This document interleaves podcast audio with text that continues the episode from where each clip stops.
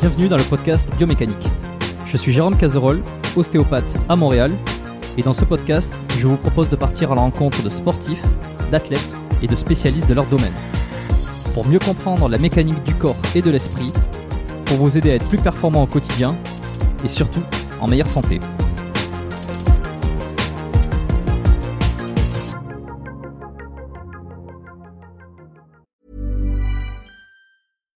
Sandra, and I'm just the professional your small business was looking for. But you didn't hire me because you didn't use LinkedIn jobs. LinkedIn has professionals you can't find anywhere else, including those who aren't actively looking for a new job but might be open to the perfect role, like me. In a given month, over 70% of LinkedIn users don't visit other leading job sites. So if you're not looking on LinkedIn, you'll miss out on great candidates like Sandra. Start hiring professionals like a professional. Post your free job on linkedin.com/people today. Avant de démarrer l'épisode, j'ai une excellente nouvelle à vous annoncer. Ça avait été un carton la première fois. J'avais reçu énormément de messages de remerciements. Ils m'avaient fait confiance. Ils ont eu raison. Et moi aussi. Et du coup, on a décidé de réitérer notre collaboration. Alors, vous l'avez compris, Unae est de retour sur le podcast. Et grâce aux nombreuses commandes de la dernière fois, ben, je vous ai encore négocié une super réduction. Et cette semaine, vous avez droit à 15% de réduction sur toute la boutique Unae avec le code biomécanique 15. Et c'est encore une fois de l'inédit. Alors, pour ceux qui étaient complètement passés à côté la dernière fois, Unae, c'est la marque de compléments alimentaires de Julien Vénesson qui fait l'unanimité dans le paysage français actuel dans le domaine de la santé et de la longévité. Ce sont des compléments d'ultra qualité avec des ingrédients de la plus haute pureté et qui sont issus de l'agriculture biologique. Ils ont une charte qualité incroyable et tout est vérifiable sur le site internet. Alors l'été arrive, il est temps de faire le plein de compléments et si vous voulez être au top de votre santé avec les meilleurs produits du marché, eh ben c'est l'occasion rêvée pour le faire. Je vous recommande à titre personnel les oméga 3 en bouteille qui sont considérés comme les plus quali actuellement sur le marché. Si vous voulez améliorer l'aspect de votre peau, la santé de vos articulations et de vos muscles, il y a aussi le collagène éthique qui est issu de poissons sauvages et d'ailleurs qui est en passe de devenir un best-seller chez eux. Euh, Je vous recommande aussi le magnésium Omnimag, hyper important pour le sommeil et la récupération nerveuse et musculaire. Vous avez aussi la vitamine D3 qui avait été un carton la dernière fois et qui est considéré comme beaucoup comme le complément à absolument avoir euh, et qui a un rôle dans quasi toutes les sphères de votre corps. Et puis ils ont aussi plein de nouveautés. Il y a le multivitamine spécial ménopause, il y a le sommeil serein qui est une version améliorée de la mélatonine pour ceux qui ont du mal à bien dormir. Il y a aussi, euh, alors je les ai pas encore testés, mais ça a l'air d'être du lourd. C'est le biotique immunité et le biotique digestion pour booster votre système immunitaire et votre microbiote. Enfin bref, vous allez sur la boutique, vous regardez ce qu'ils proposent, vous vous régalez. C'est sur unae.fr, unae.fr. La dernière fois, vous avez été des centaines à passer commande. Vous avez créé des ruptures de stock sur certains produits. Alors cette fois, bah, traînez pas. Et en plus, je vous rappelle que vous avez 15% de réduction avec le code biomécanique 15. Ils ne font quasi jamais des réductions aussi importantes vu la qualité de leurs produits. Alors c'est le moment d'en profiter. La promotion, c'est cette semaine uniquement. Ça se termine ce dimanche, le 12 mai. Alors profitez-en un max et faites-moi vos retours. Et maintenant, place à l'épisode. Et voilà. Bon, on est parti. En plus, t'as un joli tableau derrière. euh, Mm. euh, t'as- T'en as deux même. Ouais, mais il est un peu abîmé le vieux tableau. Il a besoin d'un, il a besoin d'une réflexion. Petits coups devrait- de polish. ouais, d'un petit coup de polish, voilà. Bon, très Comme bien. Ils sont Non, mais ça, ça fait quel âge toi? 36. Et je vais sur 37 là. Fin septembre, j'aurai 37 ans. Ah, on rajeunit pas. hein. Non, Avec mais le- c'est bon. Le, le coup de polish, il est pas encore, il a pas encore lieu là. C'est Ouais, ouais, un peu le temps. Puis l'avantage de la- l'avantage du sport, c'est que ça quand même, ça permet de de rester jeune, de rester relativement jeune et physiquement et mentalement. Bon, je vous souhaite la, la, la bienvenue à tous, hein, ceux qui écoutent le podcast euh, directement. J'ai eu le, le malheur de ne même pas dire bonjour en premier lieu à tous les auditeurs euh, qui nous qui nous rejoignaient, qui écoutaient l'épisode. Je suis avec Alex euh, Mantrache, donc euh, le fondateur de Bodysim. Euh, je tiens, je voulais te le dire en privé, mais c'est vrai que j'ai pas eu l'occasion. Je voudrais te préciser que actuellement le site Bodysim, je n'arrive pas à y accéder dessus. Oui, oui, il est inactif, oui, oui. Effectivement, il y a, on est en train de faire des travaux de, de maintenance. Donc euh, voilà, c'est pour ça, c'est la raison pour laquelle si éventuellement vous cherchez à vous connecter pour le moment, ça, ça ne, ne fonctionne pas. Mais ça devrait être relancé très bientôt, normalement début septembre, et de- ça devrait repartir. Parfait. Bon, bah, de toute façon, d'ici Voilà, là, euh, voilà. que l'épisode sorte, euh, ça sera Ouais, bah, peut-être revenu. espérons, Euh, espérons. Donc, alors, ben, je vais te laisser te présenter, euh, comme d'habitude, et puis ensuite, euh, j'évoquerai un petit peu, je, vais essayer de résumer et de, de teaser un petit peu les sujets dont on va parler aujourd'hui.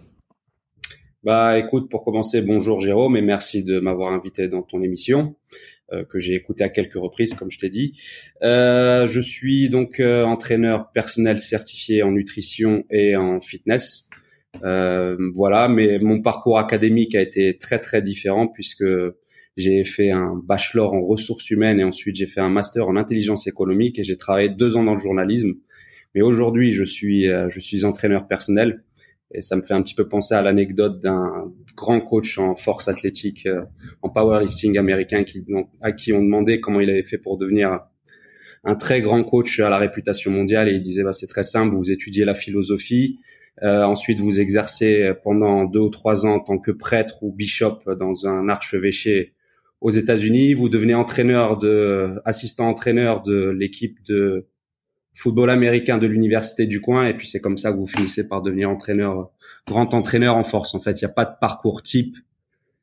Euh, toutes les tous les moyens enfin tous les chemins mènent à Rome comme comme le disent les, comme le dit l'expression. Donc euh, c'est un peu ça a été un peu mon cas voilà. Et puis ça fait maintenant depuis 2015 que j'opère dans le secteur du coaching au Maroc et aussi à l'étranger à travers le coaching à distance.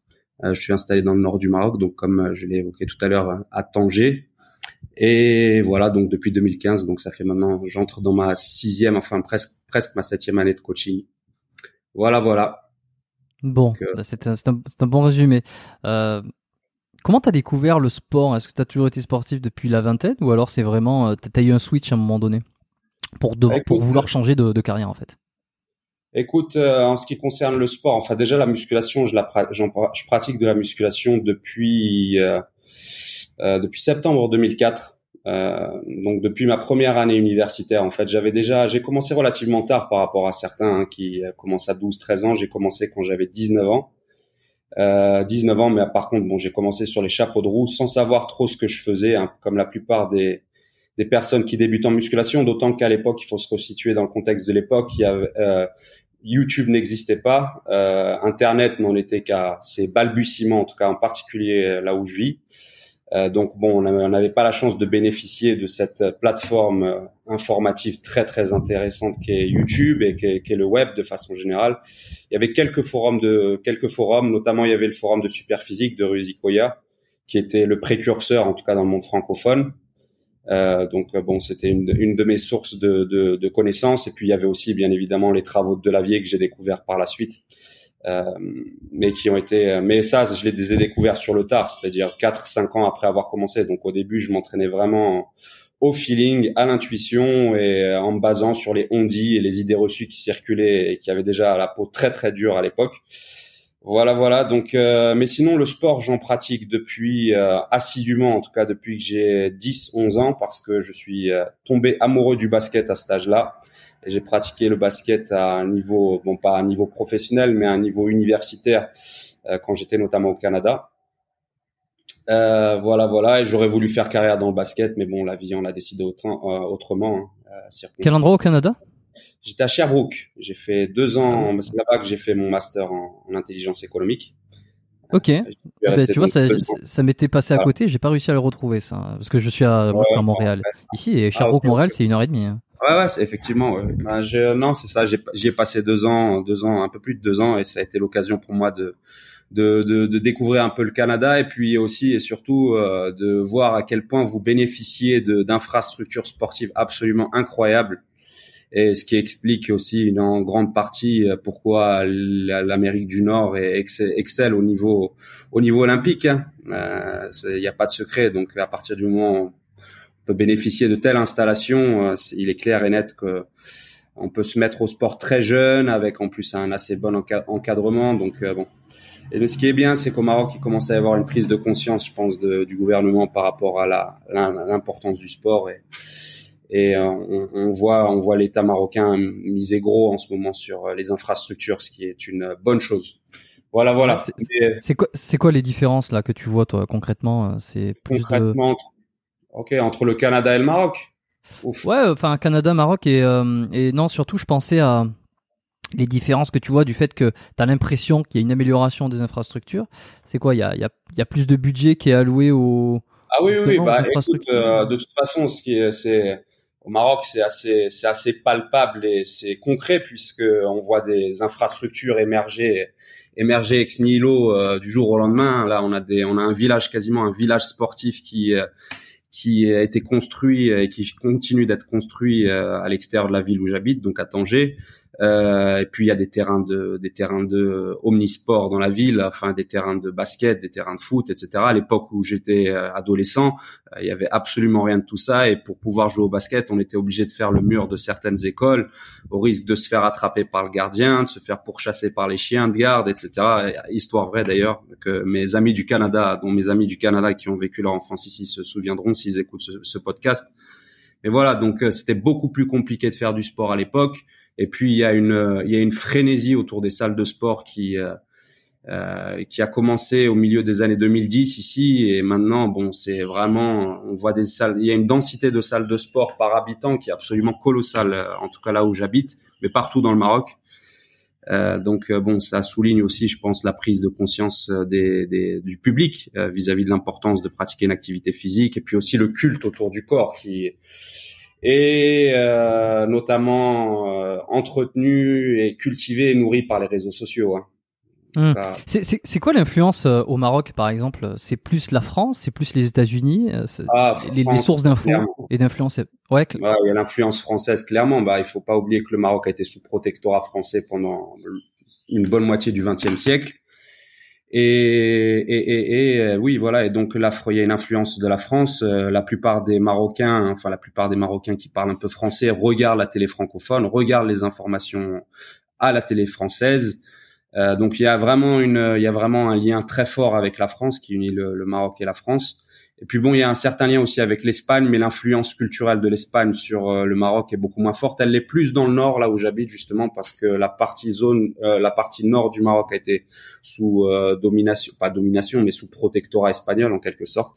Peut-être que je me trompe au niveau des termes. Peut-être que c'était pas un protectorat, je sais plus comment on appelait ça, mais voilà. Mais donc il y a un peu plus d'influence espagnole, mais non, l'influence de l'Amérique du Nord, elle se fait essentiellement au travers des réseaux sociaux auprès des, des jeunes générations, mais les, les, les, générations de mon âge et plus âgées, a fortiori, euh, sont beaucoup plus euh, influencées par ce qui se passe en France. Voilà, voilà. Est-ce qu'il y a des euh, influenceurs, ou, enfin, mis à part toi, évidemment, enfin, je sais pas d'ailleurs, tu, tu, ne considères pas comme un influenceur, mais plutôt comme un coach, mais est-ce qu'il y a des grandes figures qui, au Maroc, qui, qui ressortent un petit peu ces derniers temps, tu vois? Est-ce qu'il y en a qui essayent de prendre un peu le, le, le leadership Écoute, dans le monde du fitness, euh, très probablement. Après, bon, moi, il faut savoir que je, euh, je suis plus euh, à travers l'usage de la langue française, je suis presque autant en lien avec la France et le monde franc, enfin le monde francophone, dont le Maroc mm. fait partie d'ailleurs, mais avec la France et les pays d'Europe que, que le, le Maroc. Euh, donc j'ai pas, je sais qu'il y, a, je sais qu'il y a beaucoup de, de, de Marocains arabophones euh, qui euh, qui ont qui rencontrent un certain succès sur les réseaux sociaux, mais personnellement je ne les suis pas. Euh, j'ai pas parce que je, je maîtrise, euh, enfin je comprends bien la, je comprends bien le marocain, je le maîtrise un petit peu moins bien au niveau du parler. Euh, mais je sais qu'il y en a et je sais que bon ils jouissent de cette influence au, au Maroc en tout cas. Euh, voilà. Après après pour ce qui est de pour ce qui est de on va dire ma notoriété. Effectivement, j'aime pas trop le terme d'influenceur, euh, comme Rob, comme Rob le dit souvent. Hein, il dit que euh, on, on, disait avant qu'il fallait pas se laisser influencer par les gens, et maintenant influenceur c'est devenu un métier, mais c'est exactement ça. Euh, c'est que hmm. moi non plus, j'aime pas trop ce terme. En tout cas, je, je n'aime pas trop ce que ce terme euh, colporte comme connotation, surtout quand on pense à tous les, imbéciles des, de la télé-réalité, etc. Excuse-moi d'employer ce terme, mais pour moi, c'est un peu ce qu'ils sont. Euh, mais voilà, donc euh, c'est ça l'influence, l'influence dont je jouais au Maroc, elle est peut-être un peu moins, un peu moins importante que que celle qui pourrait y avoir en France, etc. Voilà. Mais toi, t'es, t'es né où À Alger ou t'es né ailleurs? Alors non, moi je suis né, je suis né à à côté de Paris, en banlieue parisienne, et j'ai vécu en France jusqu'à jusqu'à l'âge de mes 9 ans. Et puis mes, mes parents sont ensuite venus s'installer au Maroc pour des raisons professionnelles. Voilà, voilà. Et puis donc j'ai fait mon la fin de mon primaire et tout mon secondaire à Tanger. Et ensuite j'ai fait une partie de mes études euh, au Maroc et puis ensuite euh, de mes études euh, universitaires et ensuite deuxième partie au Canada. Voilà. Et puis j'ai j'ai pas mal vécu en France aussi. j'ai bourlingué un petit peu entre temps. Donc si tu veux, j'ai un peu vécu. J'ai vécu au Maroc, en France et au Canada. C'est les trois pays vraiment dans lesquels j'ai passé en tout cas plus de deux ans. Ok. Bon, euh, j'ai oublié de, teaser un peu. Euh, bon, ça fait ça fait 10 minutes, donc ça reste encore le début, mais j'ai oublié un peu de teaser. J'aime bien le faire de temps en temps quand j'y pense. Euh, les sujets euh, qui vont qui vont arriver, qui vont venir. Enfin, en tout cas, les choses que je me suis notées. Parmi ces choses-là, euh, il y a évidemment un peu la mentalité euh, au niveau du Maroc. Je sais pas toi si tu vas avoir un grand un grand aperçu, mais tu as les différences de mentalité entre le Maroc, la France. Je t'ai déjà posé quelques petites questions, mais probablement qu'on va y revenir plus en mhm. détail. Euh, évidemment, il y a tu vois, tu me parlais de ça en privé, les attentes du fitness, euh, enfin les attentes du public euh, auprès de, de, de, je sais pas, d'une transformation physique, auprès du fitness, un petit peu les, les visions qu'on a, tout ça. Je trouve ça intéressant d'avoir ton avis là-dessus. Et puis, et puis je trouve que tu as une grande part dans la manière dont tu t'exprimes et peut-être ce que tu veux faire passer tu as une composante très euh, psychologique, mindset, volonté, succès. Euh, et, quand je dis ça, c'est pas forcément, c'est pas du tout dans le côté euh, négatif de la chose, parce qu'aujourd'hui, ce sont des mots qui sont un petit peu galvaudés et qu'on utilise un peu à tout va dans, dans plein de domaines, hein, le dev perso, le, les, les, affaires, le sport, le, fitness, le tout ce que tu veux. Et j'ai l'habitude de parler de psychologie, mais des fois, c'est pas forcément le, la, la, psychologie de la motivation. Je trouve que tu as des bonnes ressources par rapport à ça. Euh, donc probablement que probablement qu'on va y revenir. Euh, avant tout ça, enfin avant tout ça, ça va se dérouler euh, comme d'habitude au fur et à mesure. Hein. Tu me disais que t'as pas du tout démarré dans l'industrie donc du fitness. tu étais, dans des secteurs qui n'avaient rien à voir. Ouais. À quel moment tu fais le switch? Quand est-ce que tu dis en fait ce, tout ce que je fais c'est pas pour moi et en fait je vais vraiment faire ce que j'ai envie de faire et, euh, mm. et comment ça se passe quoi? Est-ce que c'est dur? Est-ce que euh, Écoute, euh, avant d'en venir au, Switch, je pense qu'il faut commencer par un petit prologue des circonstances qui m'ont fait devenir go muscu en quelque sorte un grand aficionado de cette discipline. Donc bon, je et puis en plus tu tu tu évoquais le fait qu'effectivement, il y a, je, je, parle souvent de psychologie, psychologie de la réussite ou euh, psychologie de la motivation, etc., de l'état d'esprit qu'il faut avoir pour euh, réussir à atteindre ses objectifs. Mais tout ça part à la base d'un trouble psychologique dont j'ai souffert quand j'étais plus jeune. Euh, vers l'âge de 18 ans, en fait, j'ai souffert d'anorexie mentale, ce qui est relativement rare pour les hommes, mais j'en ai souffert et ça a été de l'anorexie profonde. Euh, ça a duré pendant, ça a duré pendant au moins deux bonnes années et demie. Et euh, en fait, euh, l'échappatoire en quelque sorte que j'ai trouvé entre autres, ça a été, ça a été entre, la, enfin tout simplement la pratique, la pratique d'une activité physique de manière très intense. J'ai en fait j'ai fait de l'anorexie et de la bigorexie, ce qu'on appelle, ce qui est un trouble du comportement alimentaire, mais qui est plus euh, lié à une pratique, enfin qui se définit comme une pratique excessive d'une activité physique. Et ça, je l'ai fait parce que à ce moment-là, pour euh, les, les, tractations mentales que j'avais avec moi-même, c'est que si je m'autorise à remanger, il faut que je dépense tout ce que je mange à travers l'activité physique. Et il m'a mm. fallu pas mal de temps pour émerger de euh, l'anorexie. Ça a pris. Tu sais d'où c'est d'où c'est arrivé ça? Euh, Excuse-moi, je, je, te coupe, mais c'est. Oui, alors après, arrivé, ça, après ça, ce sont, c'est mon analyse, c'est mon analyse ex post facto à froid aujourd'hui, euh, avec le recul que j'ai sur la situation. Après, je dis pas que c'est exactement ça, mais si j'essaie d'analyser l'étiologie des facteurs qui ont causé l'anorexie, il y en a pas mal. Déjà, je suis perfectionniste, je suis très perfectionniste, et ça, souvent, je pense que c'est un des un des traits de caractère euh, majeurs des, des, des, personnes qui, qui peuvent souffrir de ce type de troubles. Et c'est pour ça qu'après, on pourra parler éventuellement de ce point, mais que je suis toujours très précautionneux euh, quand il s'agit de dire aux gens de calculer leurs calories, etc.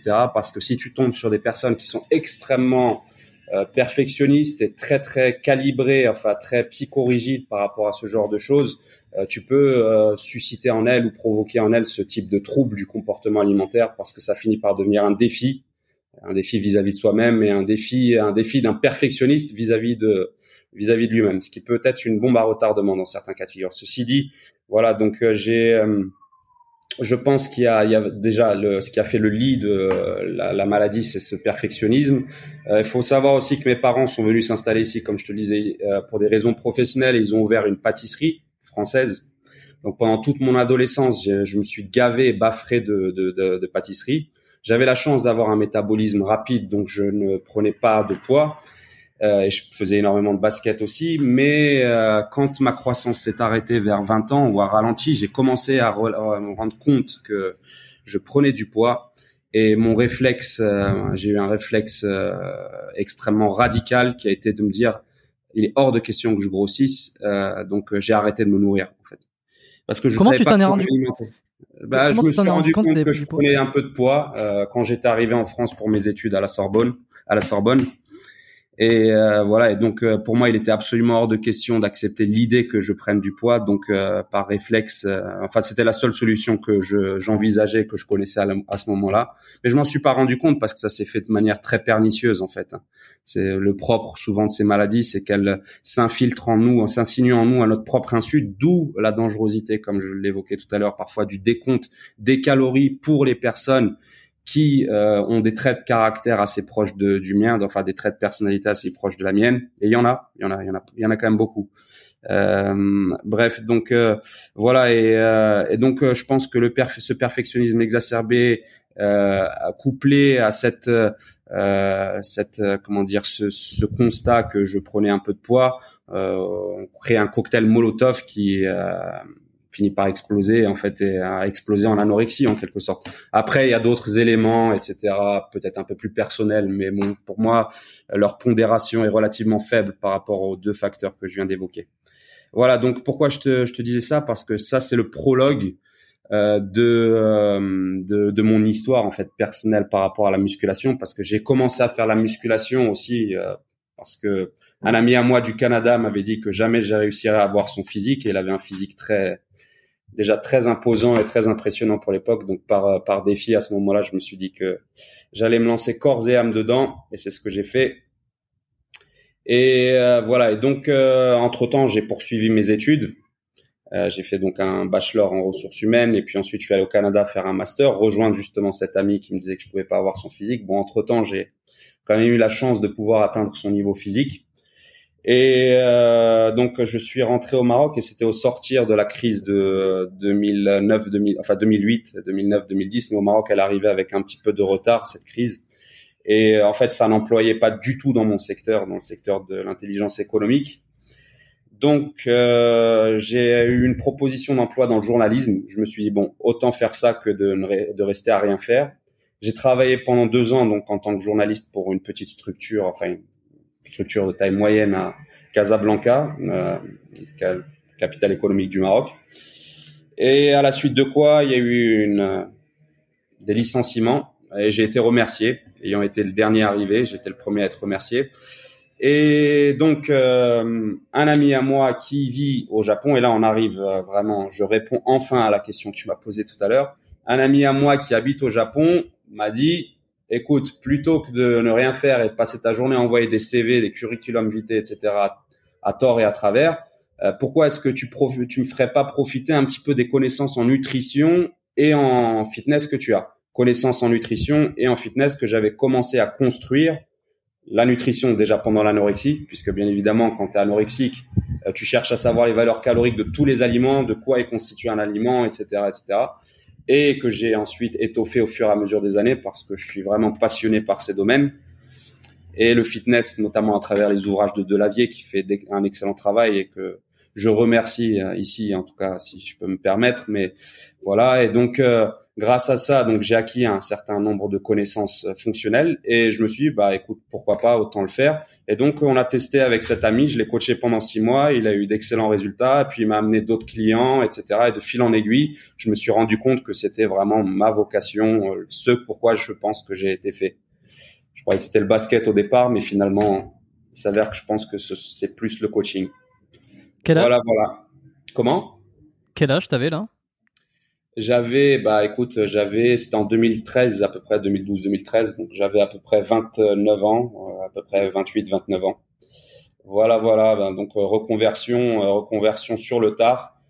Et, et puis voilà, et donc je me suis rendu compte qu'il y a beaucoup d'aspects de ma personnalité coïncidaient avec ce qu'il faut pour être un, je pense, un bon entraîneur, notamment capacité d'écoute, l'empathie, et puis les connaissances aussi techniques et fonctionnelles que j'étoffe jour après jour parce qu'on ne cesse d'apprendre de toute façon. Et c'est c'est tellement vaste, comme je te le disais tout à l'heure, que il y a la nutrition, il y a la biomécanique, il y a l'entraînement, euh, surtout après si tu veux euh, élargir ta sphère de connaissances, pas qu'à la musculation, mais au powerlifting, euh, au crossfit, etc., etc. Toutes ces pratiques connexes, euh, c'est infini en fait. C'est pour ça que quand certains dans le monde du fitness disent que ils font de l'infotainment aujourd'hui parce qu'il n'y a plus rien à dire, euh, ça me fait un petit peu rire parce que bon, il y a toujours quelque chose à dire. Il y a énormément de sujets à aborder énormément. Enfin, c'est mon, mon, opinion en tout cas.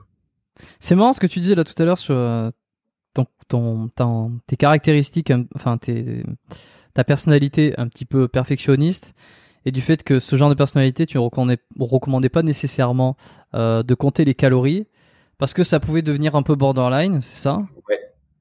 Ouais, ouais. Comment tu, comment, alors quand tu vois quelqu'un comme ça, déjà, euh, parmi tes, tes élèves, les coachings que tu fais ou les gens que tu rencontres, comment tu vois que quelqu'un est perfectionniste euh, derrière les écouteurs ou derrière l'écran? Est-ce que s'il y en a qui se posent des doutes, tiens, est-ce que je suis perfectionniste? Est-ce que je serais un petit peu tendance à, à, être borderline dans mes dans mes choix, dans mes prises de position sur l'alimentation ou quoi Comment on fait pour le reconnaître? Comment toi tu le reconnais? Et ensuite peut-être je te demanderai par la suite. Euh, euh, on discutera de comment tu fais et comment on adapte et comment on évite de sombrer justement dans, dans, dans, dans des extrêmes. Dans les travers. ouais, dans les travers, ouais. Comment tu reconnais d'abord?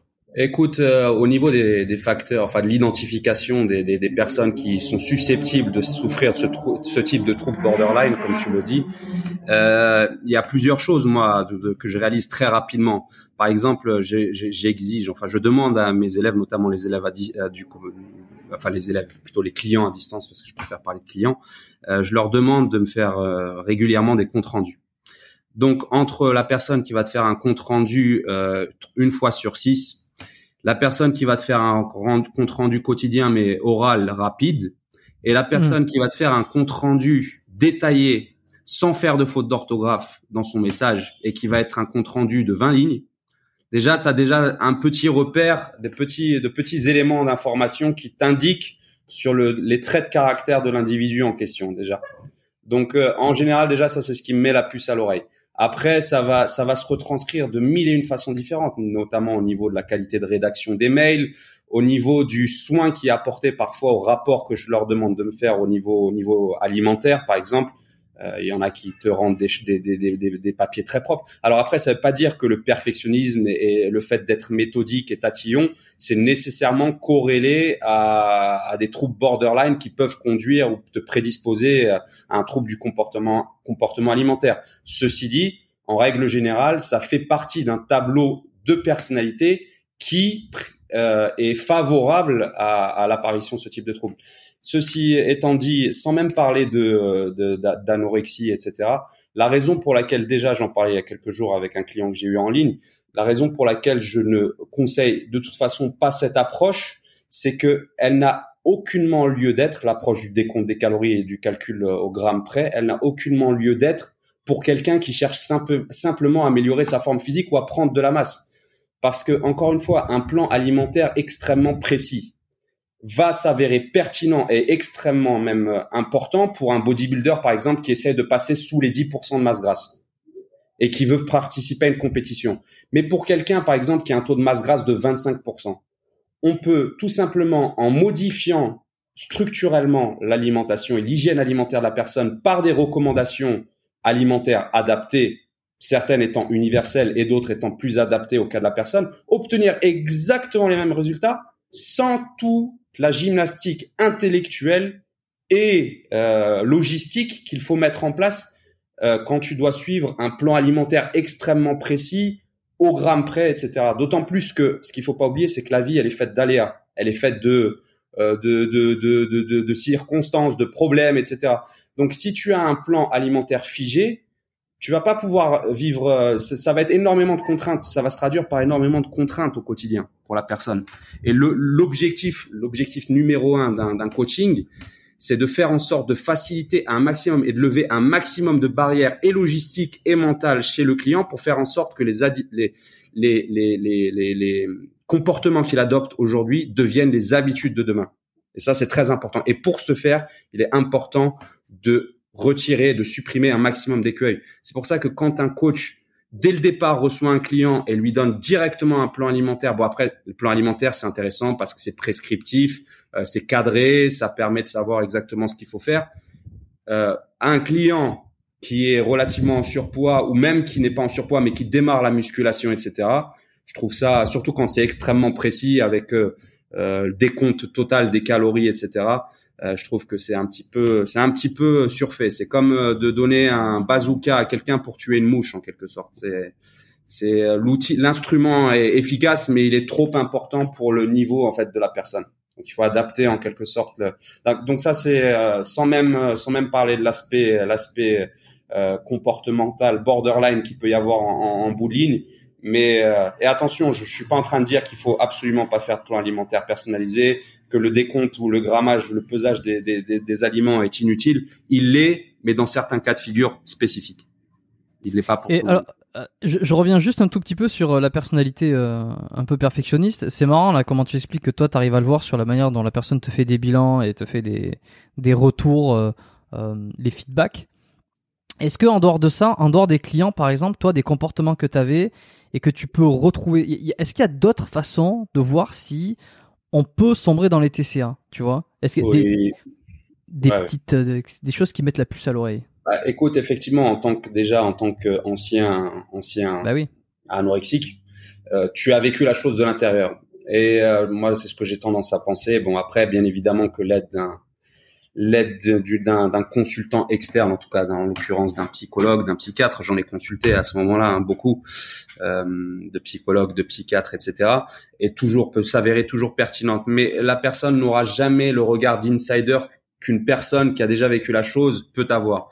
Euh, tu peux le déceler à des mille, à mille euh, sur à travers mille et un détails, euh, notamment euh, notamment quelqu'un quelqu'un par exemple qui euh, euh qui est à table, par exemple, va se s'installer, enfin va, va s'installer à table et va faire très attention à ne pas manger certains aliments. Euh, bon après ça c'est c'est encore une fois c'est pas un, un, un, un seul élément d'observation qui va te permettre de confirmer ou d'infirmer le diagnostic. Hein. c'est un ensemble d'éléments que tu vas pouvoir collecter sur une une, une période euh, donnée. Euh, par exemple, le fait que quelqu'un, quand elle te, elle te dise, euh, ah, enfin, par exemple, quelqu'un qui est souvent aussi dans la culpabilité, l'autoflagellation, euh, euh en train de te dire mince, j'ai hier j'ai mangé un carré de chocolat noir de plus, j'aurais pas dû, etc., etc. Ça veut pas encore une fois dire que ce seul élément en lui, en soi, est un facteur causal de, d'un trouble du comportement alimentaire. Mais si l'autoflagellation est débordante, elle peut préfigurer ce, ce type de trouble.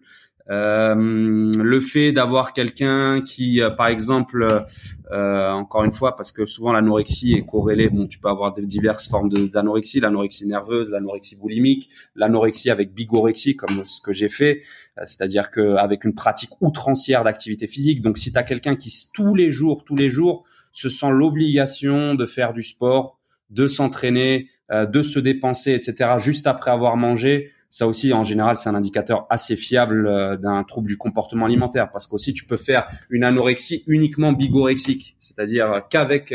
Et d'ailleurs, tu sais, euh, là, parce qu'on parle de vigorexie et de bigorexie, mais la bigorexie, c'est un trouble de l'image qui touche énormément de pratiquants de musculation, qui se considèrent jamais assez gros, parce qu'il y a l'anorexie, c'est ce qu'on appelle l'anorexie inversée, c'est de considérer mmh. que t'es jamais suffisamment musclé, ça, jamais suffisamment euh, baraqué. Et ce qui est marrant là-dedans, en fait, c'est que euh, tu finis par te rendre compte que souvent, euh, et j'écoutais l'autre jour un petit, euh, petite interview de, enfin une petite interview, c'était un genre de format brut, comme brut, là, l'émission brute qui passe sur YouTube, avec euh, sur les idées reçues dans le monde du fitness. Et il y avait Eric Flag et son, un de ses potes là qu'on voit souvent. Ah oui, Elio. Ah oui, voilà, exact. Et il disait quelque chose de très vrai. Il disait qu'à l'origine, souvent des des, des transformations physiques, notamment des, des, mecs qui font du fitness, il y a souvent effectivement un complexe, euh, un trouble, un trouble psychologique, ça peut être l'anorexie, un trouble de l'image, euh, en tout cas quel qu'il soit, parce que l'anorexie reste un trouble de l'image, qui, euh, qui a justement engendré chez chez la personne, qui a été sublimé en quelque sorte par la personne et qui a été transformé en motivation. Cette frustration a enfanté d'une motivation qui a permis à cette personne justement euh, de, de, de, faire le parcours en fitness qu'elle a eu et d'obtenir le physique et de réaliser les performances qu'elle réalise aujourd'hui. Et c'est vrai, c'est vrai que souvent ça part d'une émotion négative. Mais d'ailleurs, c'est le, le, propre. On parlait de réussite, mais c'est le propre, je crois, de tout grand homme. Hein. Euh, souvent, au cœur de la personnalité d'un grand homme se cache une blessure narcissique, un échec, une frustration. Mais c'est exactement ça pour euh, c'est pour ça que je te demande ça et, c'est la raison pour laquelle j'aime bien poser ce genre de questions à mes invités. C'est d'où ça vient, d'où ça sort? Alors ça dépend de l'invité, si on est dans le sport, dans la musculation, dans chez un athlète ou quoi, mais parce que euh, je suis intimement convaincu et persuadé que euh, ça vient rarement de quelque part. alors je me souviens, c'était vraiment un ancien ancien épisode que j'avais fait parmi les premiers euh, bon, euh, c'était le numéro 8, euh, Luis Alberto Pinto, Sanchez, qui, qui est un petit peu qui, qui, divise les foules, on va dire. Mais je me rappelle dans cet épisode, je l'avais quand même demandé, mais est-ce qu'il y avait une frustration, est-ce qu'il y avait quelque chose dès le départ qui fait que t'as que t'as chez le bodybuilder ou chez la personne qui commence la musculation? Alors lui, il me disait que J'invite tout le monde à écouter l'épisode. Hein, c'est un vieil épisode, mais qui est toujours d'actualité. Que lui, non, pour lui, c'était pas, il n'avait pas eu de, de, de, frustration ou de troubles négatifs qui fait que ça allait amener à ça, mais que c'était plus quelque chose de positif. Et euh, je dis pas que je suis pas d'accord, hein, je dis que chacun a ses, a ses ressources, mais je suis quand même convaincu que euh, le désir, ou en tout cas la, la, la, ce qui mène à une transformation physique, que ça soit une perte de gras, une prise de muscle, tout ce qui est à l'image de soi, évidemment on peut s'en détacher plus tard pour peut-être avoir des motivations plus internes, enfin plus, euh, plus internes, donc euh, qui est par exemple le processus en lui-même, mais le départ et les premiers mois, les premières années, je crois fermement qu'il y a quelque chose de négatif, que ça provient, ça provient de quelque chose de négatif. Que ça soit une frustration, que ça soit un problème de d'image, que ça soit euh, trop maigre, trop gros, des moqueries, des des. Je j'ai du mal à concevoir et peut-être que je me trompe. Euh, faites-vous plaisir dans les commentaires et et, euh, et corrigez-moi et, et tous ceux qui qui ont un retour là-dessus. Mais j'ai du mal à croire que quelqu'un qui soit hyper bien dans son corps et hyper bien dans son dans sa tête entreprenne ce genre de voyage initiatique qui est euh, euh, la transformation de son physique, en fait. je suis, je suis parfaitement d'accord avec toi et tu sais, il y a de toute façon un nombre incalculable de euh, d'exemples connus qui qui corroborent cet état de fait en quelque sorte, à savoir que la frustration est la mère de toute tout euh, grand changement, toute entreprise, euh, comme tu l'as dit, toute entreprise initiatique euh, de développement, parce qu'il faut pas oublier que se muscler, prendre de la masse musculaire, perdre de la graisse, enfin, même pas que cet aspect-là, atteindre le, un, quand même un, ce qu'on pourrait considérer comme un haut niveau, quel qu'il soit, quel que soit le domaine, ça exige quand même énormément d'autodiscipline et de travail et ça fait mal. Ça fait, ça fait, ça peut faire, enfin, ça fait mal. Ça fait mal parce que c'est de la patience, c'est de la frustration, euh, c'est la douleur de l'entraînement, la douleur post-entraînement, etc. C'est quand même assez compliqué. Et pour réussir à outrepasser tout ce, toute cette négativité, en quelque sorte, tous ces aspects négatifs, il faut être mu, je pense moi aussi, par une énergie qui est extrêmement forte et qui parfois est presque pathologique, enfin comment dire, qui est euh, qui n'est pas nécessairement une, énergie saine. Le seul cas de figure où je crois que ça peut partir de quelque chose de sain, c'est de, de, quelque chose de sain, c'est si la personne y est obligée, par exemple comme dans les cas de les forces de l'ordre, enfin de l'armée, etc., où les, les, les, les nouveaux, les nouvelles recrues sont contraintes et sont astreintes à un régime d'entraînement quotidien. Là, effectivement, puisqu'elles n'ont pas le choix, elles vont faire du sport et avec les années, ça va devenir une habitude qu'elles vont garder, qu'elles vont conserver. Donc, ce sera pas partie d'une émotion négative, ce sera partie euh, d'un d'une contrainte qui a été exercée sur eux par par le par le top. Mais en tout cas, toutes les personnes, moi que je connais à titre personnel, et tous les cas de figure que je connais même d'un point de vue plus anecdotique, les, les célébrités, euh, moi, j'ai un cas que donc euh, qui m'a beaucoup nourri, mais le cas de Michael Jordan, par exemple, qui euh, a été coupé de son école, euh, de son équipe de lycée, et puis après qui s'est juré qu'il allait se venger, etc., et qui est devenu le meilleur basketteur de tous les temps. Euh, bref, il y a, y a, une foultitude. Mohamed Ali, qui était euh, sujet à, à, la ségrégation et qui était révulsé par la ségrégation et la discrimination aux États-Unis à, ce, moment-là, et ça nourrit sa haine et sa colère parce qu'il faut une rage en fait pour y arriver. Il faut une hargne énorme. Enfin, c'est tout simplement une rage. Et ce qui nourrit la, cette rage ou cette hargne ou cette haine en quelque sorte, c'est la frustration. Et c'était parfaitement illustré d'ailleurs dans le film avec euh, il s'appelle Russell Crowe euh, où il joue le rôle d'un boxeur, l'histoire vraie d'un boxeur qui euh, n'avait pas nécessairement une très brillante carrière. Je me rappelle plus du titre Cinderella Man, ça s'appelait. Et justement, et le jour où c'était pendant la grande récession aux États-Unis, où il n'avait plus d'argent et qu'il n'avait plus de quoi faire nourrir ses enfants, etc. Il a cette rage en lui qui a commencé à naître et il a fini par devenir imbattable ensuite parce qu'il avait, il avait quelque chose, quelque chose de négatif, une énergie négative qu'il a sublimé en énergie positive, en motivation et qui l'a poussé à se transcender et à, et à tout, à tout, euh, tout, tout battre, euh, à, à, remporter tous ses combats. Donc, euh, euh hmm. c'est possible. Je dis pas que c'est impossible, mais en règle générale, je dirais que dans l'écrasante majorité des cas, les personnes qui qui euh, entreprennent ce type de parcours sont des personnes euh, et qui y arrivent sont des personnes qui euh, dont la coupe à frustration a atteint un tel niveau qu'elle déborde et qu'aujourd'hui il est temps de changer. De l'ombre à la lumière, 2005, le film dont tu parlais avec Russell Crowe. Voilà, Cinderella Man, je crois que c'était le titre en anglais, mais ouais, ça doit être exact, ça, l'ombre à la Exact, Cinderella Man, ouais, et un film de Ron Howard que je n'ai pas vu. Donc, euh, je laisserai. parle de ça. Bah, Sylvester Stallone dans la saga Rocky, c'est exactement ça hein, qui a mis en exergue. Hein. C'était la rage du gars qui euh, euh, qui part de rien et puis finalement qui gravit tous les échelons. Et le jour où il commence à, à se rendormir sur le laurier, c'est là qu'il commence à perdre en quelque sorte. Mais c'est c'est ça peut paraître caricatural, mais c'est c'est la réalité. Hein. C'est ça ça part ça part de ça part de là ça part de là. Même au niveau des, même au niveau de ma clientèle, je le vois, les clients qui arrivent à atteindre un résultat sont des clients qui sont mus par une frustration, euh, une frustration, euh, une frustration qui est importante, grandissante, trop importante pour eux.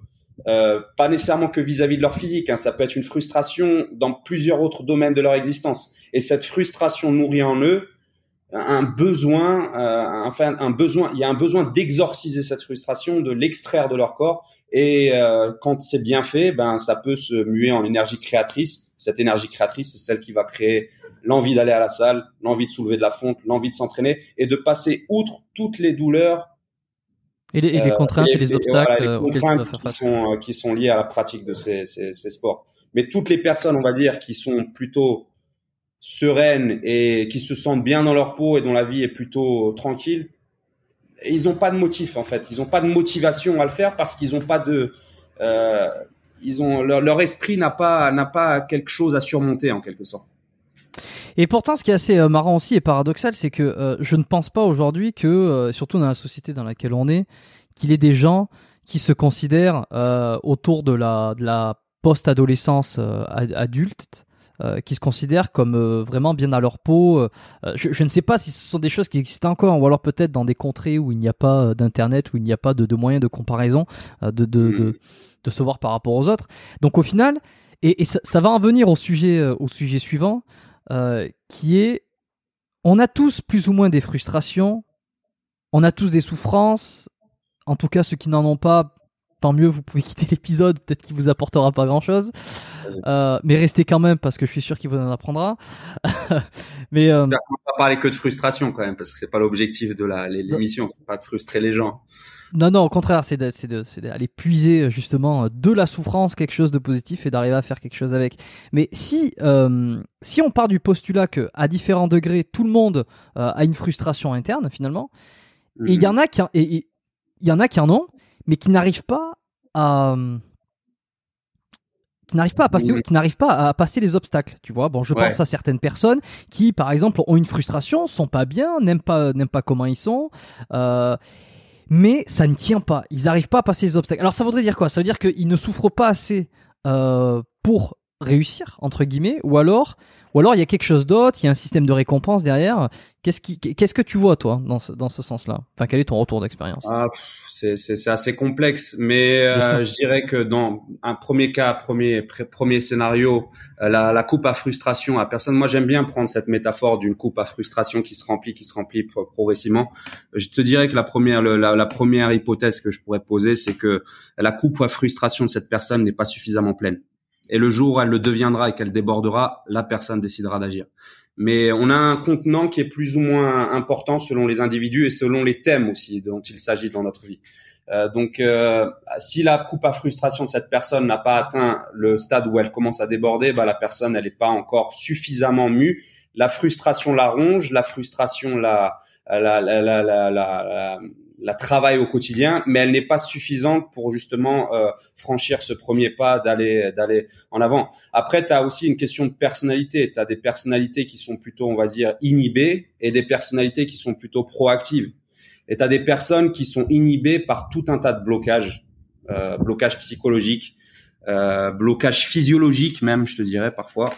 Euh, qui les empêchent justement de, de, de, franchir ce premier pas. Et ces blocages psychologiques, ça peut être, euh, ça peut être, bon, je veux pas faire de psychologie de trottoir, mais ça peut être lié à des, euh, des à une relation, à des, des relations assez euh, particulières avec leurs parents. Ça peut être lié à un discours des parents aussi assez inhibiteur. Tu y arriveras pas, t'es incapable, t'es ceci, t'es cela. donc bref, après il peut y avoir effectivement des écueils psychologiques chez la personne qui, malgré la frustration, l'empêche de passer outre. On est aussi le résultat d'un conditionnement social et culturel euh, qui fait de nous ce que nous sommes. Et justement, et si ce conditionnement euh, t'a fait perdre toute croyance en tes capacités, même si tu es très frustré par ta situation, bah, ton manque d'estime et de confiance en toi euh, t'empêchera d'aller t'empêchera d'aller de l'avant. Après, il faut savoir que moi, quand j'ai commencé la musculation, euh, mon estime de moi-même et ma confiance en moi, elles étaient à zéro. Euh, donc c'est pas nécessairement des facteurs qui euh, qui, qui bloquent. Euh, parce qu'après, à un moment donné aussi, il faut, j'ai envie de te dire qu'il faut un petit peu arrêter de se chercher des excuses et aller de l'avant. Euh, et, et ça, tu as après encore une fois, je, je veux pas généraliser, mais tu as des personnes qui ont des croyances limites, beaucoup de croyances limitantes, comme quoi, quoi qu'elles fassent, elles n'arriveront pas à, à changer la situation. C'est comme ça, qu'on peut rien y faire.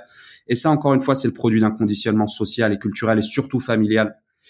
Et malheureusement, si tu as grandi dans un environnement familial qui a qui a qui t'a inculqué ou euh, enraciné en toi de telles croyances, euh, il te sera difficile justement de sublimer cette énergie négative que tu as et cette énergie négative malheureusement elle te ronge, elle te ronge jusqu'à la fin de tes jours. Hein. J'ai même tendance à penser qu'elle se mue parfois même en maladie organique. Hein.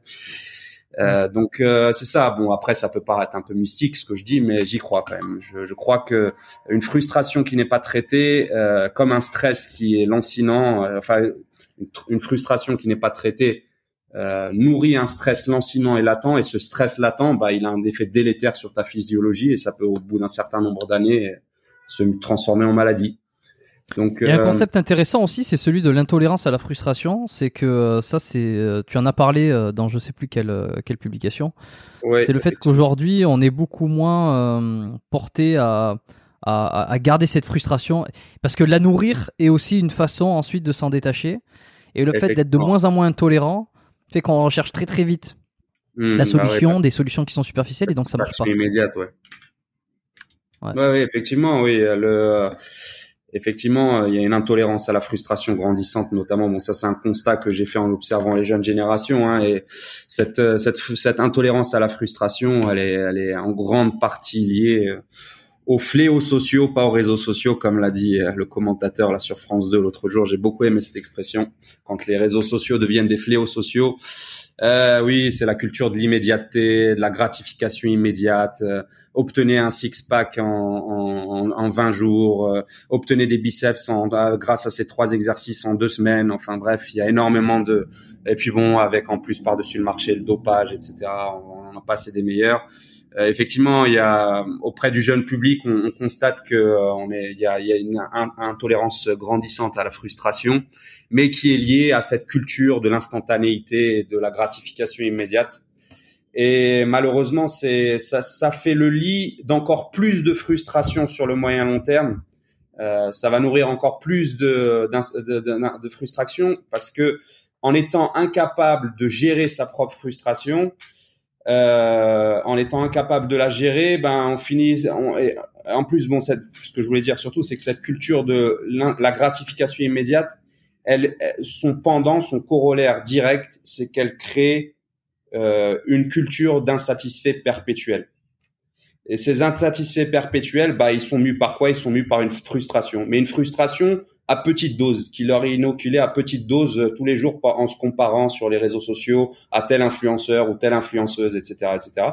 Et ça, c'est un effet, je pense, pour, enfin, de mon point de vue, encore une fois, ça n'est que mon opinion sur la chose, mais ça a un effet extrêmement délétère et ça risque de se traduire de plus en plus par des troubles psychologiques euh, de petite envergure, mais des troubles psychologiques chez les, jeunes générations. Parce que là, encore une fois, il faut pas, il faut pas voir les choses de manière manichéenne en bien et mal. Un, sentiment négatif, si tu ne le traites pas ou si tu ne le sublimes pas, effectivement, c'est quelque chose de négatif. Mais si tu es capable de le transcender, de le transformer en quelque chose de positif, au contraire, ça peut être là une source d'énergie inépuisable et inextinguible. Mais euh, la, vision qui consiste à dire non, euh, il faut que des émotions positives, euh, c'est grâce aux émotions, c'est grâce à la motivation, euh, grâce au travail, grâce au sérieux que vous allez y arriver. Je suis, désolé, mais c'est pas tout à, c'est pas voir les choses de manière honnête Enfin, déjà, je trouve que c'est un discours qui est malhonnête intellectuellement et qui ne retranscrit pas les choses telles qu'elles sont. Parce que, encore une fois, la plupart des gens qui font de grandes choses, ils sont mus par une émotion négative. Parfois, ça peut être la vengeance, parfois, ça peut être la rage, parfois, ça peut être la haine, etc. Mais ces personnes ne se sont pas arrêtées à ces émotions. Elles les ont prises, elles les ont transformées en quelque chose de positif. Hmm. C'est hyper intéressant euh, et c'est vrai que euh, tu parlais tout à l'heure du film de Rocky euh, de, l'ombre à la lumière que je n'ai pas vu, mais il y a vraiment cette idée dans, dans ce genre de film de revanche. De, y y a, bon, après c'est le scénario du film qui veut ça, mais mais j'ai l'impression que c'était un peu plus le cas avant, cette idée où tu as un, état initial, tu es, es, un stade, et puis tu vas essayer de, de, de, de te transformer pour arriver à un autre stade. Et il y a un truc un peu de transformation aussi interne dans ton coin, de ton côté, où c'est comme mmh. si, euh, tu vois, tu. Alors aujourd'hui, ça, ça n'existe pas, ou alors très peu, je sais pas, mais parce qu'on est tout le temps connecté au réseau, il y a tout le temps le fait de se montrer la, dernière évolution, de montrer la dernière mmh. transformation, de voir euh, toutes les nouveautés qui arrivent, qui sont là. Et c'est comme si tu n'avais pas le, le, temps d'avoir cette... Comme tu dis en fait, c'est des mmh. frustrations qui sont euh, tous les jours un petit peu à, titre de comparaison, euh, mais qui ne te pousse pas à entreprendre un vrai voyage interne où en fait tu vas te couper de, tu sais, un peu comme si tu te coupais de hmm. et que tu veux bah, revenir. ouais. Après, après, tu sais, je, je crois moi que euh, effectivement que le c'est Tony Robbins, le coach en développement personnel américain, qui disait ça. Il disait que n'oubliez jamais que les gens sont récompensés en public pour des choses sur lesquelles ils ont travaillé pendant des années en privé. Et euh, effectivement, je pense que euh, pour arriver à de grandes choses, il faut être capable de travailler sur soi en silence pendant longtemps. Mais après, il est vrai que les réseaux sociaux ont considérablement changé la donne, notamment auprès des nouvelles générations, puisque surtout ceux qui sont nés après les années 2000 n'ont connu que ça. Ils n'ont ils n'ont jamais connu la période avant les téléphones portables et les réseaux sociaux. Donc pour eux, c'est quelque chose de naturel. Et c'est pas nécessairement quelque chose de mauvais en soi, parce que euh, si tu partages ta transformation physique régulièrement sur les réseaux sociaux et que ça te motive à aller de l'avant, à aller plus loin parce que tu as le support de ta communauté, etc. Au contraire, c'est ça, c'est une très bonne aide euh, qui va dans le sens de dans le sens de tes objectifs. Après, faut être capable aussi, faut être capable de garder du recul par rapport à cette validation sociale ou cette recherche de validation sociale constante que tu as, parce qu'il faut, comme je le dis, aimer la reconnaissance, c'est une chose, avoir besoin de reconnaissance, c'est autre chose moi, j'aime la reconnaissance parce que c'est pour ça aussi qu'on travaille, c'est pour obtenir la reconnaissance de, de nos pairs, du public, etc. Mais j'ai pas besoin de reconnaissance pour vivre. C'est-à-dire que si je continue, si je suis, euh, comment dire, si je suis euh, confiant quant à ce que je viens de faire, etc., et que j'estime que j'ai produit un bon travail, Bon, après, ça va être difficile de m'enlever cette, euh, cette idée de la tête. Après, bon, bien évidemment, si factuellement on, me montre que j'ai déconné ou j'ai merdé sur deux ou trois points, bah, je je, j'accepterai ce fait-là. Mais en tout cas, ce qui est, ce qui est, ce qui est clair dans mon cas, c'est que j'ai pas besoin que les autres me valident socialement. Et c'est le problème aussi que je constate à travers les réseaux sociaux, les jeunes notamment, c'est que euh, le problème, c'est, c'est ce besoin de reconnaissance. Euh, aimer la reconnaissance, encore une fois, c'est un, c'est une chose tout à fait normale et humaine mais avoir besoin de ça pour vivre, c'est quelque chose de plus délétère. Mais euh, euh, après, après, je crois aussi qu'il y a beaucoup de gens en ce moment, de, jeunes ou même de moins jeunes, qui accomplissent de grandes choses en silence. Mais étant donné qu'ils le font en silence, ben on ne sait pas qu'ils sont là en fait. Mais quand ils auront réussi, on entendra parler d'eux. Et je crois que très souvent, les, les, gens qui arrivent à aller loin, ce sont ceux qui euh, font pendant pas mal de temps les choses en silence.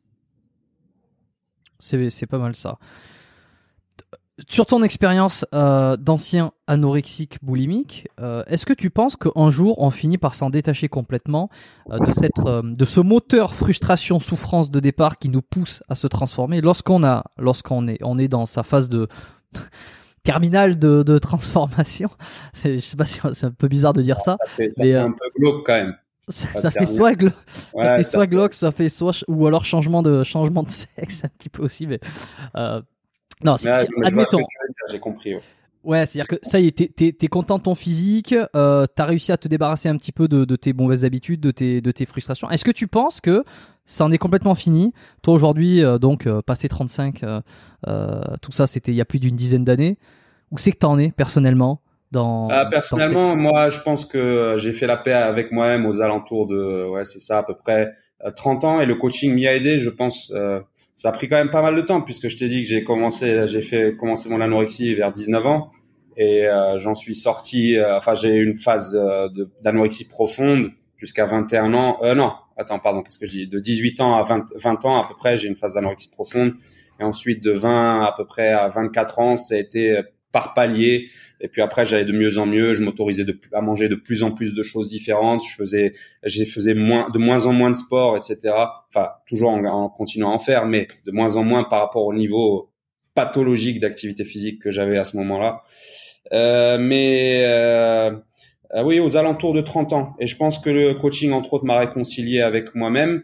Euh, et puis de toute façon, c'était le cheminement que j'étais en train de prendre depuis quelques années parce que je pense qu'avec l'âge aussi, on, apprend à plus s'accepter, à mieux, à mieux s'accepter, etc.